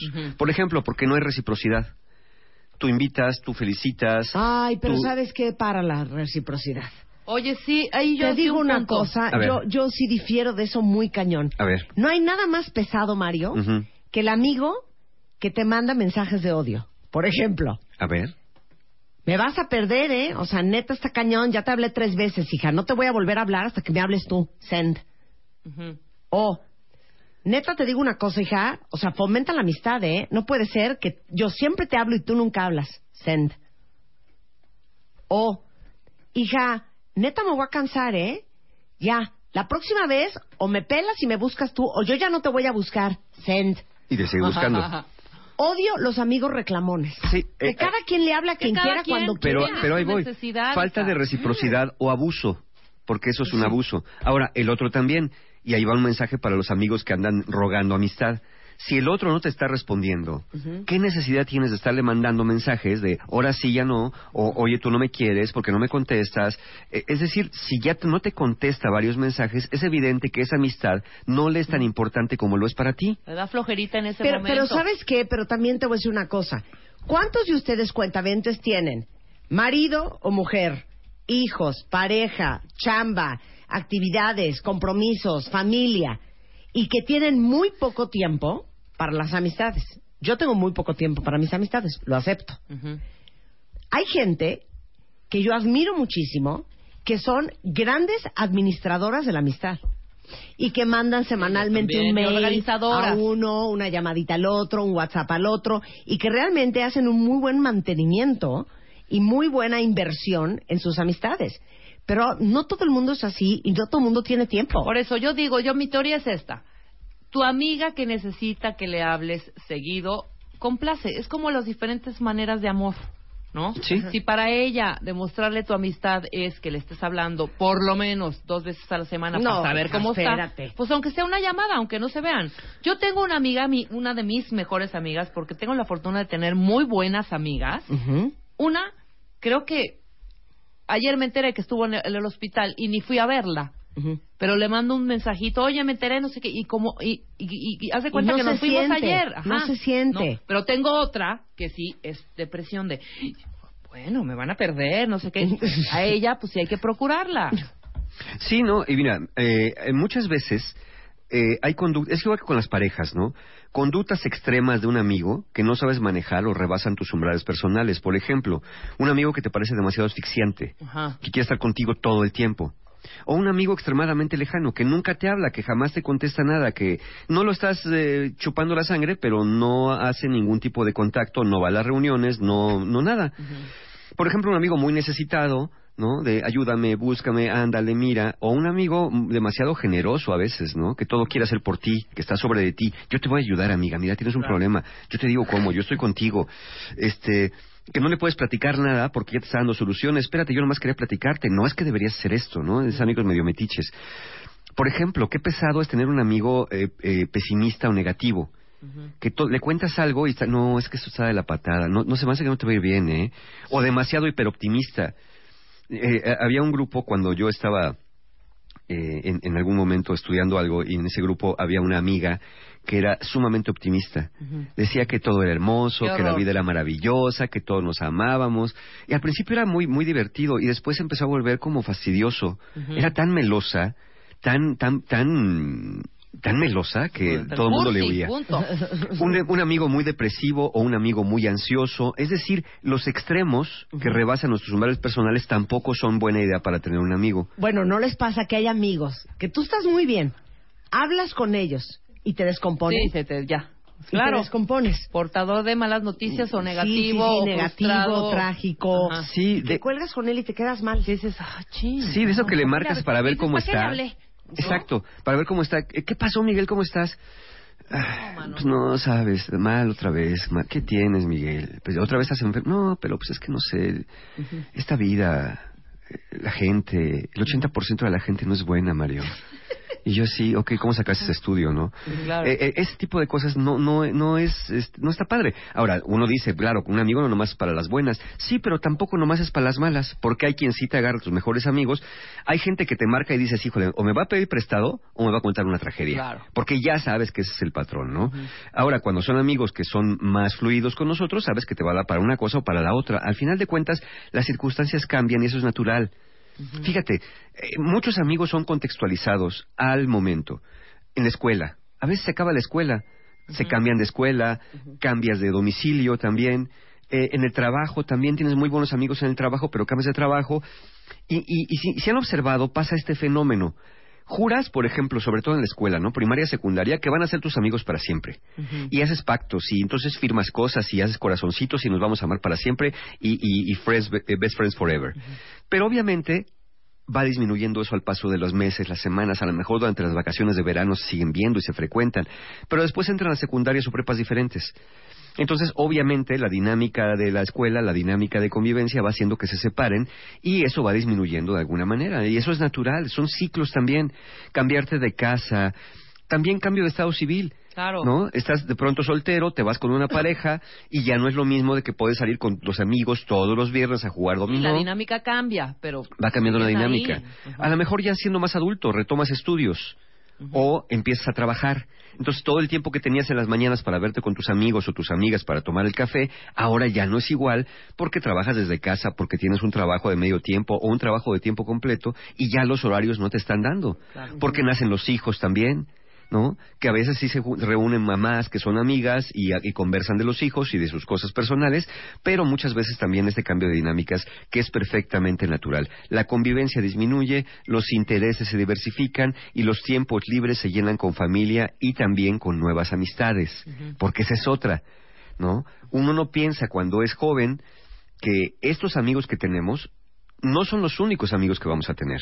Que es muy probable, a menos que seamos sumamente tímidos o tengamos una autoestima que nos llega hasta los tobillos, vamos a tener más amigos conforme vayamos desempeñándonos y desenvolviéndonos en otros contextos. Claro. Entonces, tenemos que estar también abiertos a esa posibilidad. Pero uno jura que no, uno jura de, de- de joven.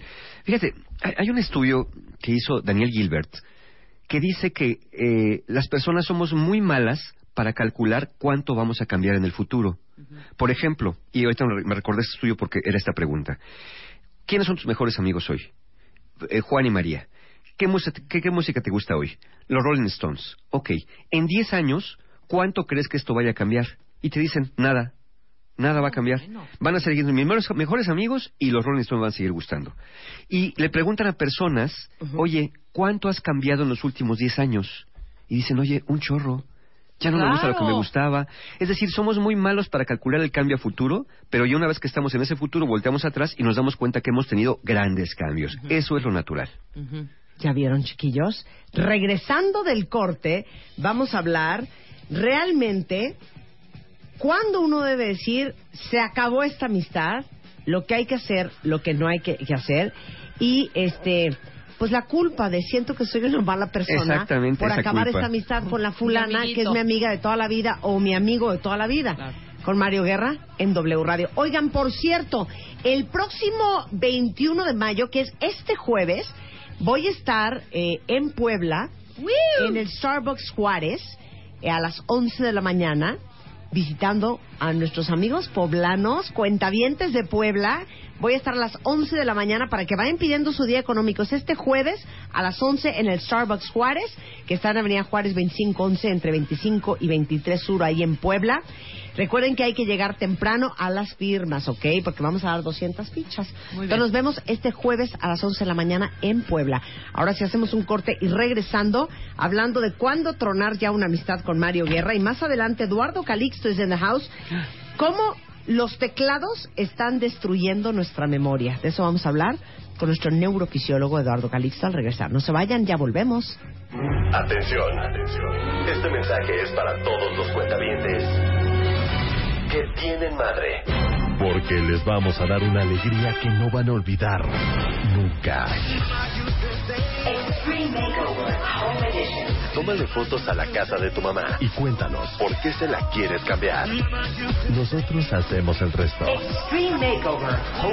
Dale clic a martadebaile.com o wradio.com.mx y checa las bases. Este mes de mayo, tu mamá no se la va a acabar.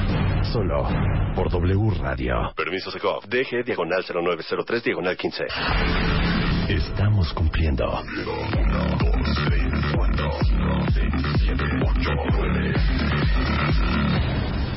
10 años al aire. 10 años al aire. Con Marta de Baile. Solo por W Radio. Y a las 12.05 de la tarde estamos hablando de la amistad. O sea, ¿cuándo es el momento en que uno tiene que decir, con Basta todo el ya. dolor de tu corazón o quitándote un mono de la espalda, esta amistad se acabó? que ya no está siendo buena para ti. Ahora hay personas que no, no pueden, y aquí lo estoy leyendo en Twitter, que sí, ya sé que no es una buena amistad, pero me cuesta mucho trabajo, me siento culpable. Sí. Y entonces digo yo, Voy sí, a quedar como una perra o Exacto. como un perro. ahora resulta que el otro es el que me está tratando no muy bien y yo soy el que tengo que decidir y yo voy a ser entre los demás el que voy a quedar como el que lo cortó. Pero hablarlo está padre. Eh, sí, ahorita vamos a ver dos métodos Ok. para, para terminar. Fíjate, mira, primero, A ver eh, qué le voy a decir a Marta. se entiende. En unos años, en unos años, porque sé que me va a hartar. es, es comprensible que, que pienses que eres mala persona por todo lo que nos han dicho acerca de la que la amistad debe ser. Pero una amistad no es a fuerza. Es decir, el que no quieras tener una amistad con alguien no implica que ese alguien no sea digno de tener amigos. Ajá. Simplemente que tú no estás pudiendo manejar esta relación conforme la relación se está dando. Claro. No es que el otro necesariamente sea mala persona, a lo mejor tu amigo es muy sarcástico o tu amigo es muy quejumbroso. Bueno, tú no sabes cómo manejar el sarcasmo y tú no sabes cómo tratar a una persona que se queja mucho. Entonces tú decides no desechar, porque me decían aquí en el Twitter, entonces es desechar la amistad. No, no decides desechar la amistad. Decides retirarte tú de esa amistad porque tú no estás sabiendo manejar la situación. Pero seguramente habrá otras personas que sí sepan manejar una persona quejumbrosa, que sí sepan manejar una persona pedinche, que sí sepan manejar una persona sarcástica. Pero tú no sabes. Entonces, ¿para qué te quedas en un lugar donde no sabes manejar una situación? o, o te, o te preparas para ello o te alejas permanente o temporalmente. Entonces, no hay nada de malo que una persona que ya no nos cae bien, que ya no forma parte de nuestra vida, especialmente si ha tenido cambios, pues no hay nada de malo en buscar alejarse de eso. Entonces la pregunta es, ¿debo terminar esta amistad que sé que no me está haciendo bien? Bueno, la respuesta es muy sencilla. Eso tienes que decidirlo tú. ¿Con qué? Con base, como dije, a las habilidades que tienes para seguir tratando a esa persona y también considera el grado de amistad que tienes. No es lo mismo una amistad ocasional que conociste hace una semana que un amigo que viene de toda la vida con el que a lo mejor sí conviene y sí vale la pena hablar más acerca de lo que está pasando, hacerle saber que no te está gustando para ver si hay algo que se puede hacer entre los dos. Ay, es que siempre da pena con los amigos decirle, güey, ¿por qué eres tan amargada? Ay, a ti no te ¿Por- da pena decirme ni yo a ti. De güey, no aprendiste nada, nada en este viaje último que hicimos. Qué horror, ¿eh? Ay, Claro Sí. que sí, pero no, claro que no. Sí. Por Pero ejemplo. Normalmente cuando tienes estos asuntos es con gente que es cercana, pero no es tu ínchima, como diría Horacio. Tú eres mi ínchima. A ti te puedo decir todo. Ahora, te Pero voy hay otras amistades que te daría como pena decirle, neta, ya no te soporto. Y no sé por qué cada vez que me ves me dices una pesadez. Claro. Eh, eh, ah, mira, hay, hay formas. Lo podemos decir y podemos no decirlo. Lo que no deberíamos hacer, primero, es aguantar demasiado de algo. Es que eso Demasiados hacemos, abusos. hacemos, sí. Exacto, demasiadas humillaciones solo por la amistad.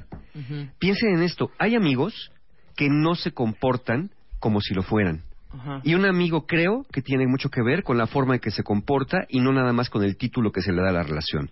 Si alguien que fue mi amigo deja de comportarse como si fuera un amigo, con abusos, con eh, eh, abusos de confianza, con eh, humillaciones, con insultos, con burlas, quizá ya no se está comportando y tenga yo que replantearme si sigo dándole el título de amigo o ya no. Claro. Eso es muy natural.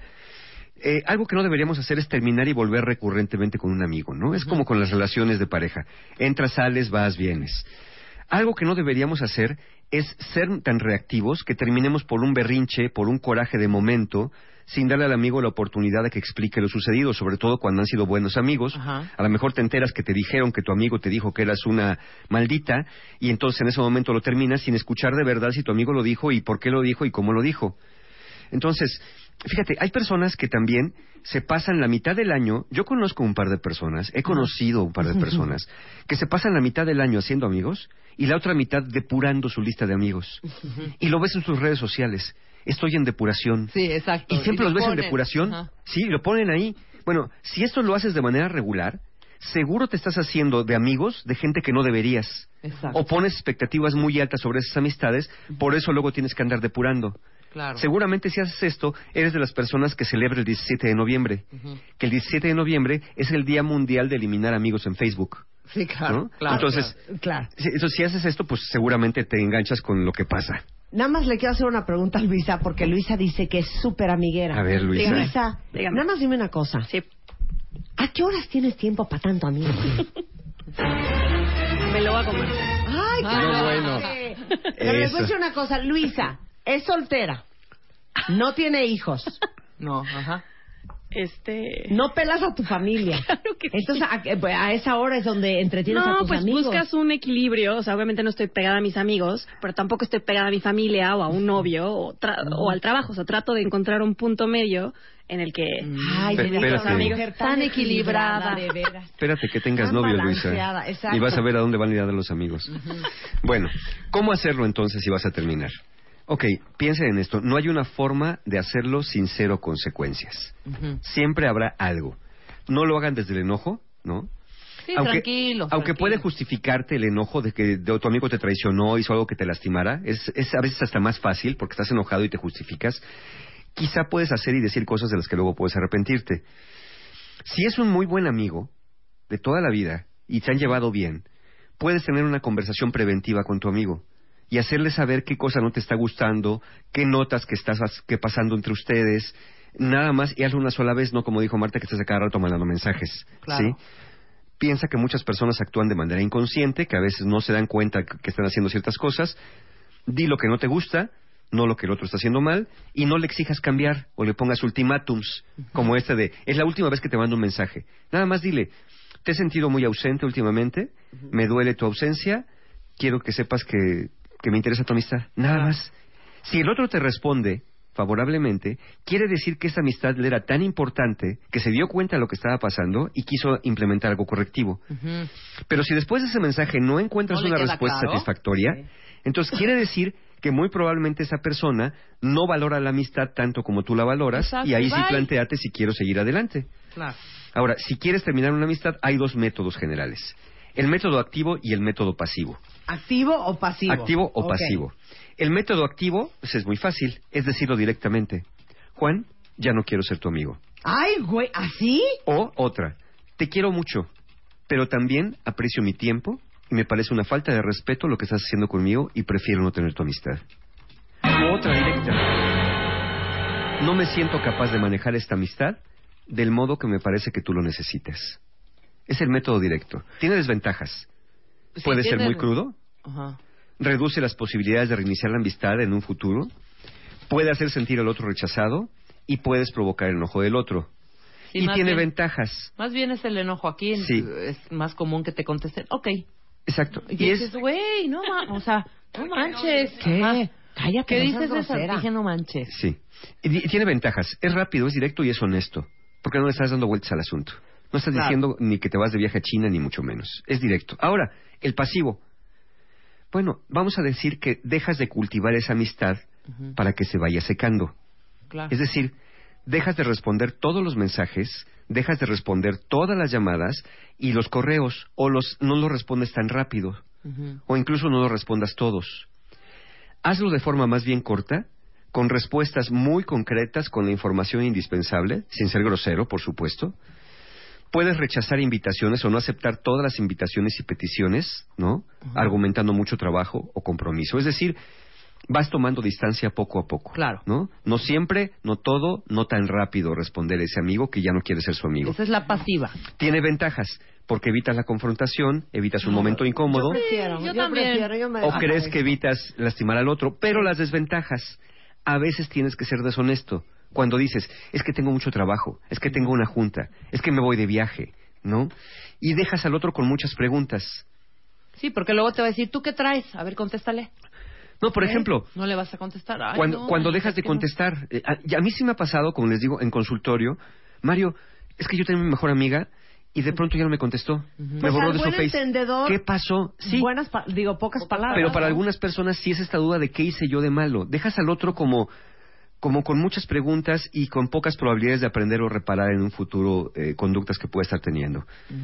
Lo que sí, sea el método activo, sea el método pasivo, procura acabar en buenos términos si se puede, porque nunca vas a saber cuándo o de qué manera Sí. te puedes volver a topar a esa persona en el futuro. No vaya a ser la que te va a quitar la araña de tu coche. O, claro, o lo que te atiende en la oficina de pasaportes. Exactamente, ¿no? relaciones O exteriores. la que le llega un día tu, tu paquete urgente por mensajería, ve tu nombre y dice, híjole, creo que se va a traspapelar en las bodegas. Claro, claro. Entonces lo mejor sería terminar de una forma o de otra. Yo diría, con amigos de más corta duración eh, y de faltas eh, de cualquier tipo, el método activo es mejor. Con amigos eh, más largos, sí haría una- un aviso preventivo y quizá y quizá vaya utilizando el, el método pasivo, dejando que la amistad se vaya secando y ver que el otro, pues, este, haga algo o no para repararla. ¿Qué tal? Que se vaya secando. Como una planta, Que la dejas de regar. Sí, claro. Sí. Que se vaya apagando esa velita. Sí, porque como bien decía Luisa, una amistad necesita mantenimiento, necesita cultivarse, por eso se llama cultivar la amistad. Exacto. Entonces, si dejas de regarla y dejas de podarla, pues se va a ir secando y se va eh, enredando por ahí hasta perderse, ¿no? Pero cada uno decida si quiere hacerlo, si vale la pena y el método que considera. Lo que sí, no aguanten cosas que no aguantarían de ninguna otra persona, aunque no fuera su amigo. Exacto. Ay, es que hay amistades de veras. Que nada más se agarran, les das la mano y se agarran la pata. No, o eso, o perradas. Abusivos, o perradas. Sí, ya, ya sí son que Oye, ya mira, No, que hay, hay- hay- si hay amistades que en el fondo gozan que te vaya mal, ¿sí o no, cuentavientes? Así que llegan y te dicen, adivina qué hija. Me enteré que tu ex ya se casa. Ay, ¿Quieres saber qué fecha se casa? O sea, no por. ajá. O sea, por. Mira, cuando, cuando alguien te hace algo muy un amigo te hace algo muy grave, por ejemplo, andar con, andar con tu marido. es- Andar con tu marido. O Es- bajarte es al impos- marido. es- entonces, es imposible terminar con esa amistad. Sí, Porque eso ya no era un amigo. sí, claro. ¿Sí? Desde el momento que cometió eso, ya dejó de ser tu amigo. Entonces no estás terminando con un amigo, estás terminando con una persona que traiciona la amistad. Y, le- yo no sé quién sí, quiere estar claro. con una Y les voy a dar así. otra variable, a ver qué opinan de esta. Esas amistades que juras que son tus íntimos amigos. Entonces, eran amigos las parejas. Ajá. Entonces, tú te divorcias y entonces tu super cuate, que era esposo de la amiga, esposo de la amiga de tu esposa, ya no te habla. Sí, exacto.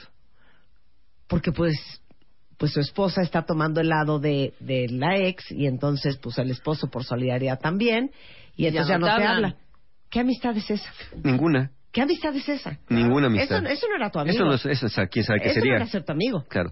Ese es encuentros circunstanciales y amistades de Como decías conveniencia. tú, tú, circunstanciales y de conveniencia. Exactamente. punto. Y el Sí. mismo, el mismo caso, Somos pero al amigos revés. porque todos estamos casados. O al Exacto. revés, claro, no, y o porque al revés. jugamos dominó los jueves, ¿no? O los amigos Pero que truenas, que, que, que tú les presentaste a tu novio Claro. y luego ya son íntimos de tu novio. Sí, a un, a un amigo le importa Cuando quién truenas, eres. De Claro. tu ex, más bien. Mira, dice aquí, eso no es ser amigo. Quien disfruta de verte mal, depuración activa, directa y rude. Sí, porque Ahí les va otra. No es un amigo. Ahí les va otra.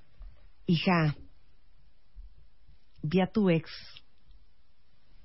¿Dónde? No, no me, o te puedo decir no me digas, o, o, o, o te contesto dónde. No, dime dónde, hija. Bueno. Dame coba, güey. No, bueno, ¿dónde? Hija, ¿Dónde? me encontré a, ¿Dónde? me encontré a Ay, Roberto. ¿dónde? Qué asco. ¿Dónde? Yo diría eso. Qué asco. ¿Dónde? Pues hija, me la encontré ahí en el antro en Antara Ajá. y este, sí, ya con, con la nueva novia nueva, te digo una cosa, hija, sí está bien guapa, ¿eh? ¿Sí o no hay gente así? Sí, cómo no. ¿Sí o no hay gente así?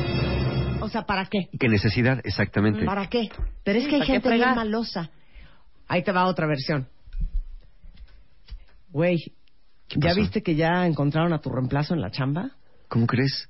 Sí, ¿Pero ya. quién o qué? Es un güey bien fregón, ¿eh? Se vino de Estados Unidos, este, creo que trae una carrera impresionante, güey. Creo que de hecho es graduado de, de la Universidad de Columbia. Joder. Me sentí peor. O sea, por, claro. Sí, exacto. O sea, si sabes que se siente fatal porque lo corrieron del trabajo, ¿para qué vas y le cuentas que ya encontraron su reemplazo y que su reemplazo es un fregón? ¿Cuál es el objeto? Mira, mi mamá tiene una frase que es preciosa. No hay que ser portador de malas noticias, Exacto.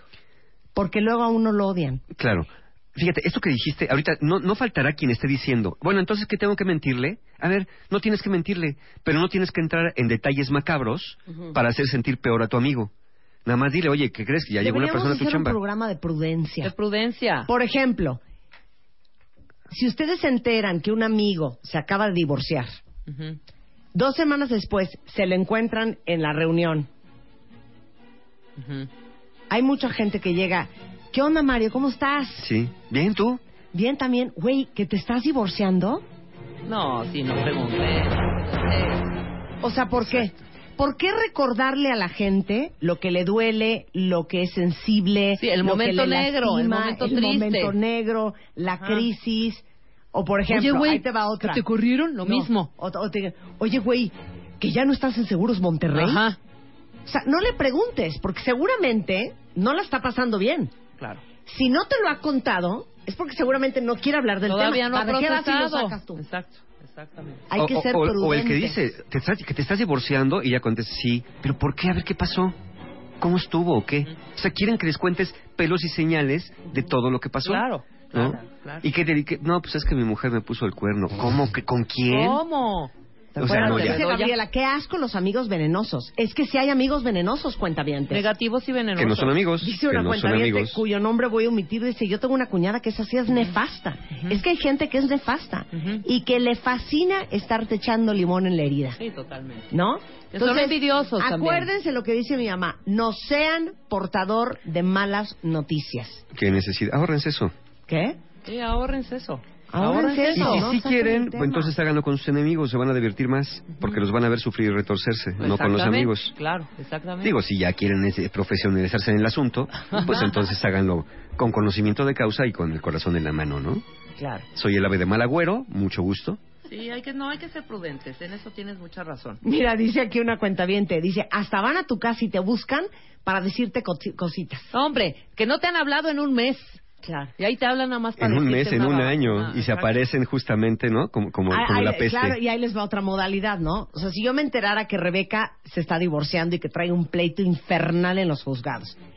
Yo hace dos meses no hablo con Rebeca. Entonces la llamo y le digo, ¿qué onda, mi Rebex? ¿Cómo estás? Muy bien, tú. Qué milagro que me hablas, hija. Ay, ya, güey, O es sea. que hace años no sé nada de ti. ¿Cómo estás? Pues bien, todo bien. Todo la, sigo el trabajando.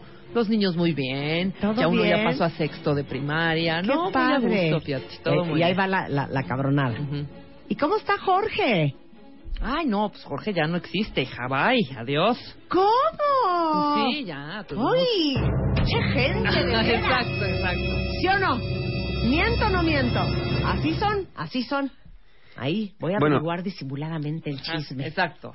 Este tipo de personas tóxicas disfrazados de amigos No son, no lo son. no, no tienen que desecharlos de su vida. Ustedes pónganse a salvo alejándose de estas personas. Exacto. Y aparte, como dice Norma Musali, con gran sabiduría, los amigos son como el guardarropa. Uno solo una vez al año, otros son para el diario. Exacto. Aparte, les digo una cosa, hay amigos, hay que tener amigos para todo. Hay amigos con que te carcajeas, te ríes y haces fiesta. Claro. hay Otros con amigos que vas a la con ópera. quien lloras y echas netas cañonas. Hay amigos que ves de vez en cuando para departir y carcajearte. Hay amigos entrañables que saben tu vida entera, pero que tú tienes la certeza de la prudencia Claro. que tienen, del corazón que tienen y que puedes confiar en las cosas más profundas, que a lo mejor no son los mismos con los que echas fiesta. Exactamente. O sea, hay que tener amigos para todos y no confundir para qué te sirve cada uno. Exacto. Sí, y nada más preguntarte, ¿esta persona se está comportando como un amigo o no se está comportando como un amigo? De acuerdo a mis expectativas. Claro. Si no se está comportando como un amigo, entonces no lo es. Acuérdate. si Pasaremos juntos buenos y malos momentos. Es correcto. Pero no nos harán pasar malos momentos. Un amigo no te hace pasar un mal momento. No, no, no. Y si lo hace por error, pide una disculpa y, y- Claro. y ofrece y cumple no volver a hacerlo. El ¿no? idiota de Luis Cruz dice en Twitter, la amistad es como unas chichis, unas son bien bonitas y bien grandes y otras son falsas. Ok. Bueno, bueno, una analogía Bueno, muy posmoderna. Tenemos este taller con Mario Guerra. Tenemos taller. Eh, antes que nada, quiero mandar un saludo a Carlos Ramírez, que va a los talleres. eh, estuvo, va a tomar el viaje del héroe. Cumple 42 años hoy, Carlos Ramírez. Happy Roberto birthday, Carlos Ramírez. Charles. Roberto Carlos Ramírez. Y muchas felicidades. Y claro, tenemos, por, ese- por supuesto, eh, talleres. Tenemos eh, eh, invitación para ustedes. Toda la información de nuestros talleres. Gracias a todos los que estuvieron este domingo en el taller Eres Mucho Más de Autoestima. Me avisan que hoy cambia el precio para el taller La Ciencia y el Arte de Ser Pareja, que es el sábado 30 de mayo. Aprovechen. Y hoy abrieron las inscripciones con el precio de preventa para una nueva edición de Autoestima que mucha gente se quedó afuera, que es el sábado 6 de junio. No se confíen, es un grupo chico. Y también hay lugares para el taller Sanando Heridas de la Infancia, que es el domingo 7 de junio. Entonces tenemos taller de parejas, taller de autoestima y taller de heridas de la infancia. Toda la información y formas de pago en la página de mis amigos de Encuentro Humano, www.encuentrohumano.com. Y recuerden que tienen tres y hasta seis meses sin intereses para que quieran ir a cualquiera de los tres talleres. Gracias, Mario. Muchas gracias. Oigan, ¿a quién de ustedes siente que por todo el día están en el teclado ya tienen una letra horrenda? ¿Saben dónde me di cuenta yo? Cuando firmo las revistas MOAS, me da vergüenza la letra con que se las firmo. ¿Se ve, doctor? Como escribo ya muy poco, con pluma, mi letra es horrenda, hija. ¿O será que se descompone con No, la yo edad? creo que sí. A ver, ¿qué, qué, qué nos dice Eduardo? Bueno, déjense la letra. La memoria y cómo los teclados nos están dando en la torre. De eso vamos a hablar con Eduardo Calixto al regresar del corte. Abre Twitter. Arroba Marta de Baile. Y Facebook. De Baile. Oficial. Opina. A las 10 de la mañana. Marta de Baile. En W. Abre las redes. Non-stop. Non-stop. Escribe. Especial de mayo, The Love Issue. Los cinco lenguajes del amor. ¿Cuál es el tuyo? Porque el sexo casual no existe. ¿Cómo encontrar a tu perfect match? ¿Cómo soltar a tu maldito ex? Lo que debes hacer para que tu relación dure. Mua Mayo, más de 170 páginas de amor, pareja, relaciones, salud emocional, neurociencias, placer, fuerza e inspiración. Una revista de Marta de Baile. ¿Quieres hablar? 5166 8900 01800 718 1414 A las 10 de la mañana, Marta de Baile en W. Abre las líneas. Llama. ¿Te calmas? Es que les juro que no nos podemos dejar de reír. No. Ay, no, si pudiéramos tú por poner el audio interrumpir. otra vez. Ca- No, no, no, no. Claro. Tú por interrumpir. Tú por interrumpir. Como dice aquí un cuentaviente, no me ayudes, comadre. No, mi idea. Ahí vas. mi idea al final era decir que la otra farmacia donde quieren ahorrar no tenía teléfono. Punto. Cero querías decir eso. Solo quería decir eso, ahí que el por- teléfono de la farmacia componer, San Pablo es esa.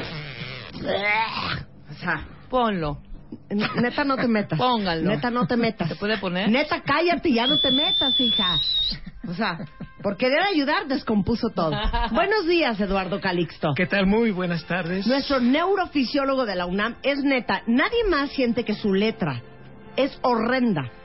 Por tanto, usar teclado y poco escribir con pluma. Espantoso. Bueno, si están preocupados por su letra, ahí les va la memoria. Peor. O sea, los te- teclados neta están destruyendo nuestra memoria. Totalmente. A ver, aviéntatela. Este estudio que vamos a platicar el día de hoy con los cuentavientes aquí en W Radio Marta es un estudio publicado en la revista Psychological eh, Reviews Ujú. que fue eh, publicado el año 2014 Ujú. y en el cual se hace un estudio preciso y muy evidente de cómo cuando se utiliza y se escribe con un teclado disminuye el proceso memorístico. A diferencia de estar apuntando, Apuntando. Con, con- Claro. con pluma o pluma, lápiz. puño y letra. Y esto fue porque hay una anécdota muy interesante. La autora de este artículo es Pam Mueller, que la doctora Mueller en, eh, en la en una universidad en los Estados Unidos indicó que cuando fue a una conferencia, resulta que se le olvidó la, la lap, se metió en la conferencia y apuntó todo en un cuaderno y resulta que para ella Aprendió más en la conferencia versus comparado con cuando lleva siempre la, llevaba siempre la computadora y se metía a las conferencias. Y entonces, eh, junto con Oppenheimer, Daniel Oppenheimer, se hicieron unos estudios en Princeton y el otro en la Universidad de Los Ángeles, a estudios de eh, estudiantes universitarios específicamente, se hizo tres estudios muy, muy precisos. A un grupo de estudiantes, a la mitad se dividió el grupo, a unos les dieron su computadora y a otros solamente les pidieron que llevara un cuaderno. Y una pluma. y letra. Y después de, la, de, de terminar la clase se les preguntaron, eh, se les hicieron preguntas muy precisas sobre de qué se había tratado la clase. Y solamente aquellos que escribieron a puño y letra pudieron contestar el contenido y, y en análisis las preguntas que se les habían hecho. Con respecto a los estudiantes que tomaron notas con el teclado, ya sea por tableta o por laptop, en donde se dieron cuenta que escriben más, efectivamente, se escribe más rápido. En una estás laptop, en una claro, laptop, en un teclado. 70% más palabras, puedes transcribir literalmente lo que estás escuchando Claro.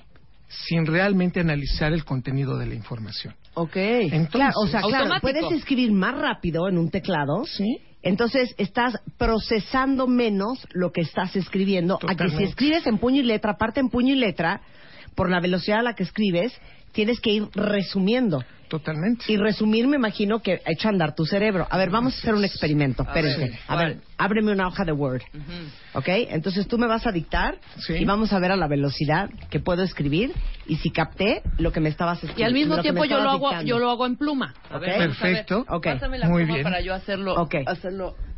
Ok. Venga. Y entonces, eh, supongamos que estamos en un salón de clases Perfecto. en donde estoy describiendo que las neuronas que se encuentran en el cerebro son aproximadamente 100 mil millones de neuronas y perdemos aproximadamente todos los días entre 5 mil a 25 mil neuronas. Esto depende de si dormimos, si comemos adecuadamente o en su defecto tenemos los sustratos energéticos que en forma natural debemos consumir diariamente. ¡Para!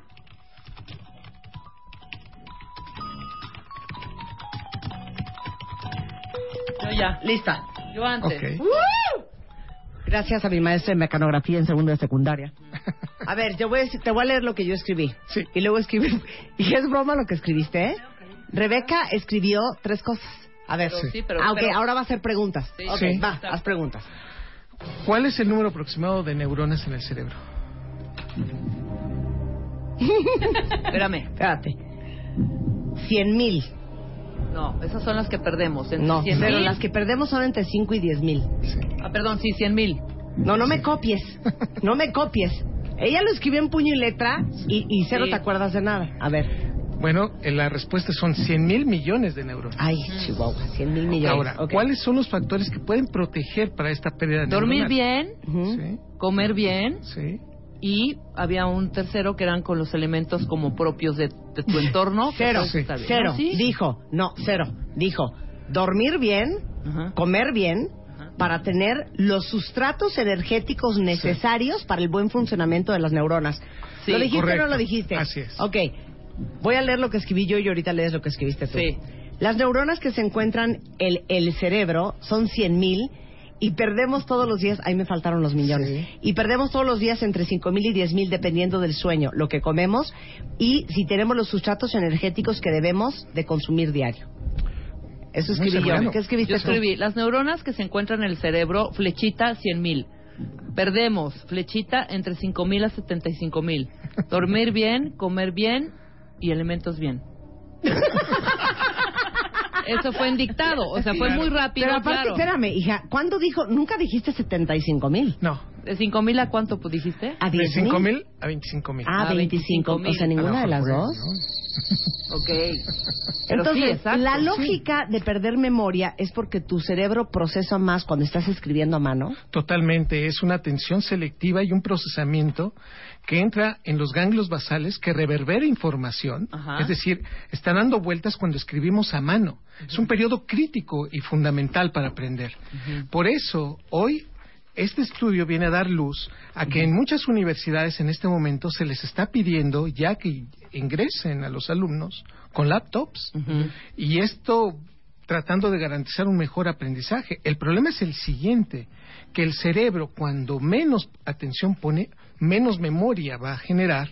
Y es por eso que un estudiante en estas condiciones no se va a acordar ni ahora ni dos semanas después, que ese fue el segundo experimento que se hizo en este estudio, sobre el tema de lo que se habló en esa clase. Esto quiere decir que los estudiantes que escriben en puño y letra y que toman el esfuerzo de estar transcribiendo en apuntes lo que están escuchando, ponen más atención, la memoria se hace más eficiente y además el proceso crítico lo hacen mucho mejor. Quiere decir que la memoria sí depende mucho de la parte en donde estamos tomando nota y cuando utilizamos el teclado se hace tan mecánico que podemos estar transcribiendo sin en realidad el contenido Claro. se esté entendiendo. Mira, aquí dice Juan Panamá, digo, dice, yo hago investigación médica, digo, dice, dice, digo, dice. hago investigación académica y no me concentro en la laptop. Necesito escribir primero a mano y luego transcribo. Si Por no, supuesto. nada más Si no, no, no me- doy. ¿Qué les regalé? ¿Qué les, ¿Qué les traje de regalitos? Una libreta. Unas libretas a estas, porque Luz a cada rato, ¿dónde están mis cierres? de- No, no me lo dictaste. Sí te lo dicté, Luz. Sí. Y ahí en su noterío, que Sí. tienen su Super Mac, ah, sí, aquí está. ¿No se acuerdan? Aquí el punto que, y que recomienda muy bien el artículo es muy muy muy característico de cómo puede ayudar una laptop o una tableta Ajá. para hacer y, ¿Y cómo? Uno, cuando se hacen listas nada más. Ejemplo, llegó Marta, llegó Rebeca, llegó Luisa.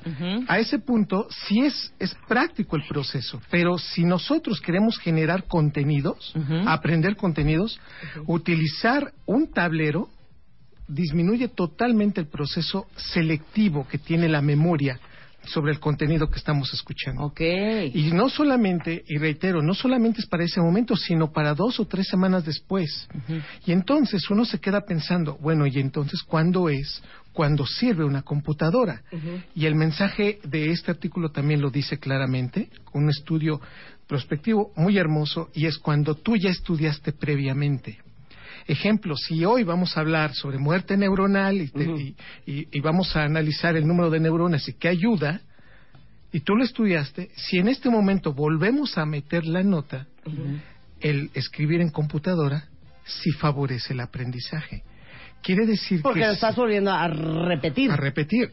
Nada es más. decir, que el concepto nuevo, un contenido nuevo, es mejor escribirlo puño y letra y un contenido que ya sabes sobre él y que lo has escuchado previamente, entiéndase una tesis, entiéndase un estudio, por ejemplo, de en un en un en un litigio en donde es muy importante transcribir lo que se está diciendo, la computadora favorece mucho el aprendizaje. Oye, deberíamos hacer un concurso cuentavientes entre nosotros de quién tiene mejor letra. Ándale. ¿No? O Pues sea, bien. dictamos un texto, es que una cuentamiento me mandó su letra, mana, la tuya está cien mil veces mejor que la mía. Hazme un dictado y ahorita les tomo una foto y se las mando para que vean si entienden lo que escribí. Yo también Porque juego. yo ya ni entiendo A ver, lo que yo dame. escribo. Perfecto. A ver, Va. ahí está. Con Va. nuestras letras. Va. Hazlo lo mejor posible y Sí, concéntrate. No, hija. no. Tú dicta rápido y yo voy a escribir a la velocidad que escribo. Voy, voy a hacer el símil de una clase en la universidad. Ok, Va. perfecto. Los neurotransmisores son sustancias químicas que permiten la comunicación entre neuronas. Son tres principales neurotransmisores que están caracterizados en el cerebro. Uno, el glutamato, que excita. Dos, el GABA, que inhibe. Y tres, la dopamina, que genera felicidad.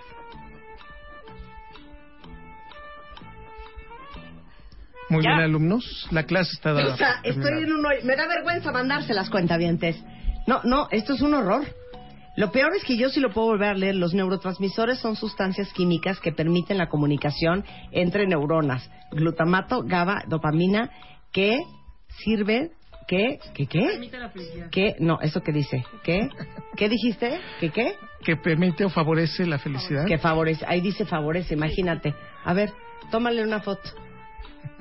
Y tómale una foto. Manda el video y tómale una foto. Y ahorita tomas una foto de Rebeca. A ver, Rebe- Rebeca, no tienes madre. Pues es que así lo escribo rápido, Esta es la hija. mía. Esta es la mía. Pon la mía. Y ahorita les manda. Vamos a hacer un concurso. Es que aparte sí de letras. Te voy a decir una cosa, Marta, también. Tú quieres escribirlo literal, o sea, no sabes resumir, ya me di cuenta. No, sí sé resumir. Pero Ve yo este puse, tú pusiste seguro la palabra entre, Sí. y ve yo cómo puse entre. Entre neuronas. Y ve yo cómo puse entre. O sea, Entre- rápido. Sí, pero yo escribo muy bien. Pero Ay, mi letra Simón. voy de mal en peor. Es de Hagamos araña. un concurso de letras. Sí. ¿No? A ver quién escribe más bonito. Bueno, pensemos un ahorita. texto, pensemos un texto. Sí, uno de Amado Nervo. Ajá, exacto. O y voy a hacer con hombres puño y letra necios. lo escriben. Hombres necios que acusáis a la mujer sin razón, sin razonarla y lo mismo que vos culpáis. Ese, podemos hacerlo. Ándale, hagamos ese. Ajá. Ahorita les mandamos el video y las fotografías de mi letra y la de Marta. A ver cómo ven. De mi letra y la de Rebeca. de mi letra y la de Rebeca. Ajá. Estamos bien sonzas. Estás, hoy. mi reina. Bueno, muchas gracias, Eduardo. Ay, muy- bien. Eduardo, En resumen, perfecto. si quieren que algo se les fije, escríbanlo con puño y letra. Y hay que utilizar la pluma y el cuaderno. Este no sustitu- no puede ser sustituido por la computadora. Estoy de acuerdo. Es muy importante para fortalecer muchísimo conexiones neuronales. Favorece además el procesamiento de memorización, no solamente de trabajo, sino de lo que estoy leyendo, sino para lo que voy a utilizar ese concepto nuevo. Y nuevamente, solamente la recomendación sería que se utilice la estás computadora, interrumpiendo al doctor. Que se ¿Cuál utilice la la computadora cuando ya se sabe la clase. Exacto. Cuando Hija, ya te sepas la ¿no clase y a usarla. Vuélveme a dictar las sustancias químicas. Las sustancias Mira, químicas son el glutamato, Ajá. el GABA y la dopamina. ¿Por qué pusiste 3, 2, 1? En vez de 1, 2, 3. No sé. Son tres. Porque iba a poner el tres. Son tres. Entonces y puse luego ya tres. corregiste. Sí. Ya, pues pido una disculpa, ya les mandé la foto de la letra de Rebeca y la mía, pero vamos a hacer un concurso. Nada más déjenme saco el texto. Mañana se los mando y me mandan su texto escrito con puño y letra. Va. Y el que mejor letra tenga, Un, un premio. déjenme ver si hablo con Montblanc, Ajá. que me regalen una pluma fuente. Ándale. Y le regalo una pluma fuente. Estaría una bien pluma bonita, fuente de ¿no? Mont Blanc. De Mont Blanc. Hoy es martes de, neu- ma- martes de Neurotweets, claro. Así es, hoy a las 8 de la noche los esperamos en arroba de Calixto. Esto es, y el libro que está en toda la librería. Neurotweets, eh, cápsulas de neurociencias en 140 caracteres. Maravilloso, Eduardo. ¿Y tenemos algún eh, curso, algún taller próximamente? Vienen algunas pláticas a finales de mayo y unas en junio, espero decirlas pronto y espero que nos acompañen. Maravilloso. Ok. Gracias. ¿Alguna otra mención que la quieras hacer este, con tu capacidad intelectual y como tú solo sabes hacer, Marta? Todos lados. bien, qué Muy bonito. bien. Hoy es Día de los Médicos Generales. No, ya dijo que ah, no. no, no era hoy. No, no ¿Qué era andas hoy, diciendo? a Del médico de la familia. No, de verdad. Del ah, del médico médico de la familia. familia. Médico de cabecera, pero es... Ay, pues muchas felicidades a los médicos de cabecera y de la familia hoy en su día. Neta es el día del médico de la familia. Exacto, Según la World El Organization. médico familiar, tu médico familiar, claro. El médico, el médico de cabecera, Sí. ¿no? Muy bien. Bueno, estamos el jueves doctores. 21 en Puebla, en las firmas de autógrafos de la revista MOA. Ah, ¿saben qué vi hoy en la mañana? El video de La Silla del Amor. ¡Ay! ¿Qué tal? Yo también voy a Perdón. Fue Eduardo Calixto que trajo Salud. polen de la. Gracias. Este, ahí les va el video de la silla del amor. No saben qué padre silla es diseñada por un coreano y es una silla de cartón corrugado, pero no saben qué cosa más divertida. Se las vamos a regalar a un cuentaviente. Eh, la dinámica está arriba en martadebaile.com y en revistamoa.com. Ahorita se las mandamos. Pero básicamente, ¿cómo se pueden ganar su silla del amor?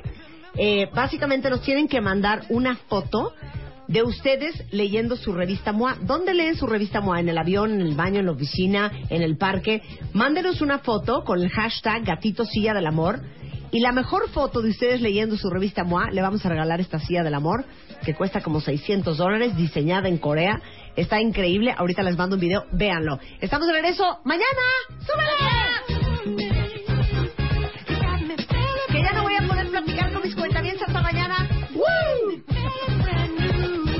Que me van a extrañar muchísimo toda la tarde. Especial de mayo, The Love Issue. Los cinco lenguajes del amor. ¿Cuál es el tuyo? Porque el sexo casual no existe. ¿Cómo encontrar a tu perfect match? ¿Cómo soltar a tu maldito ex? Lo que debes hacer para que tu relación dure. Mua Mayo, más de 170 páginas de amor, pareja, relaciones, salud emocional, neurociencias, placer, fuerza e inspiración. Una revista de Marta de Baile.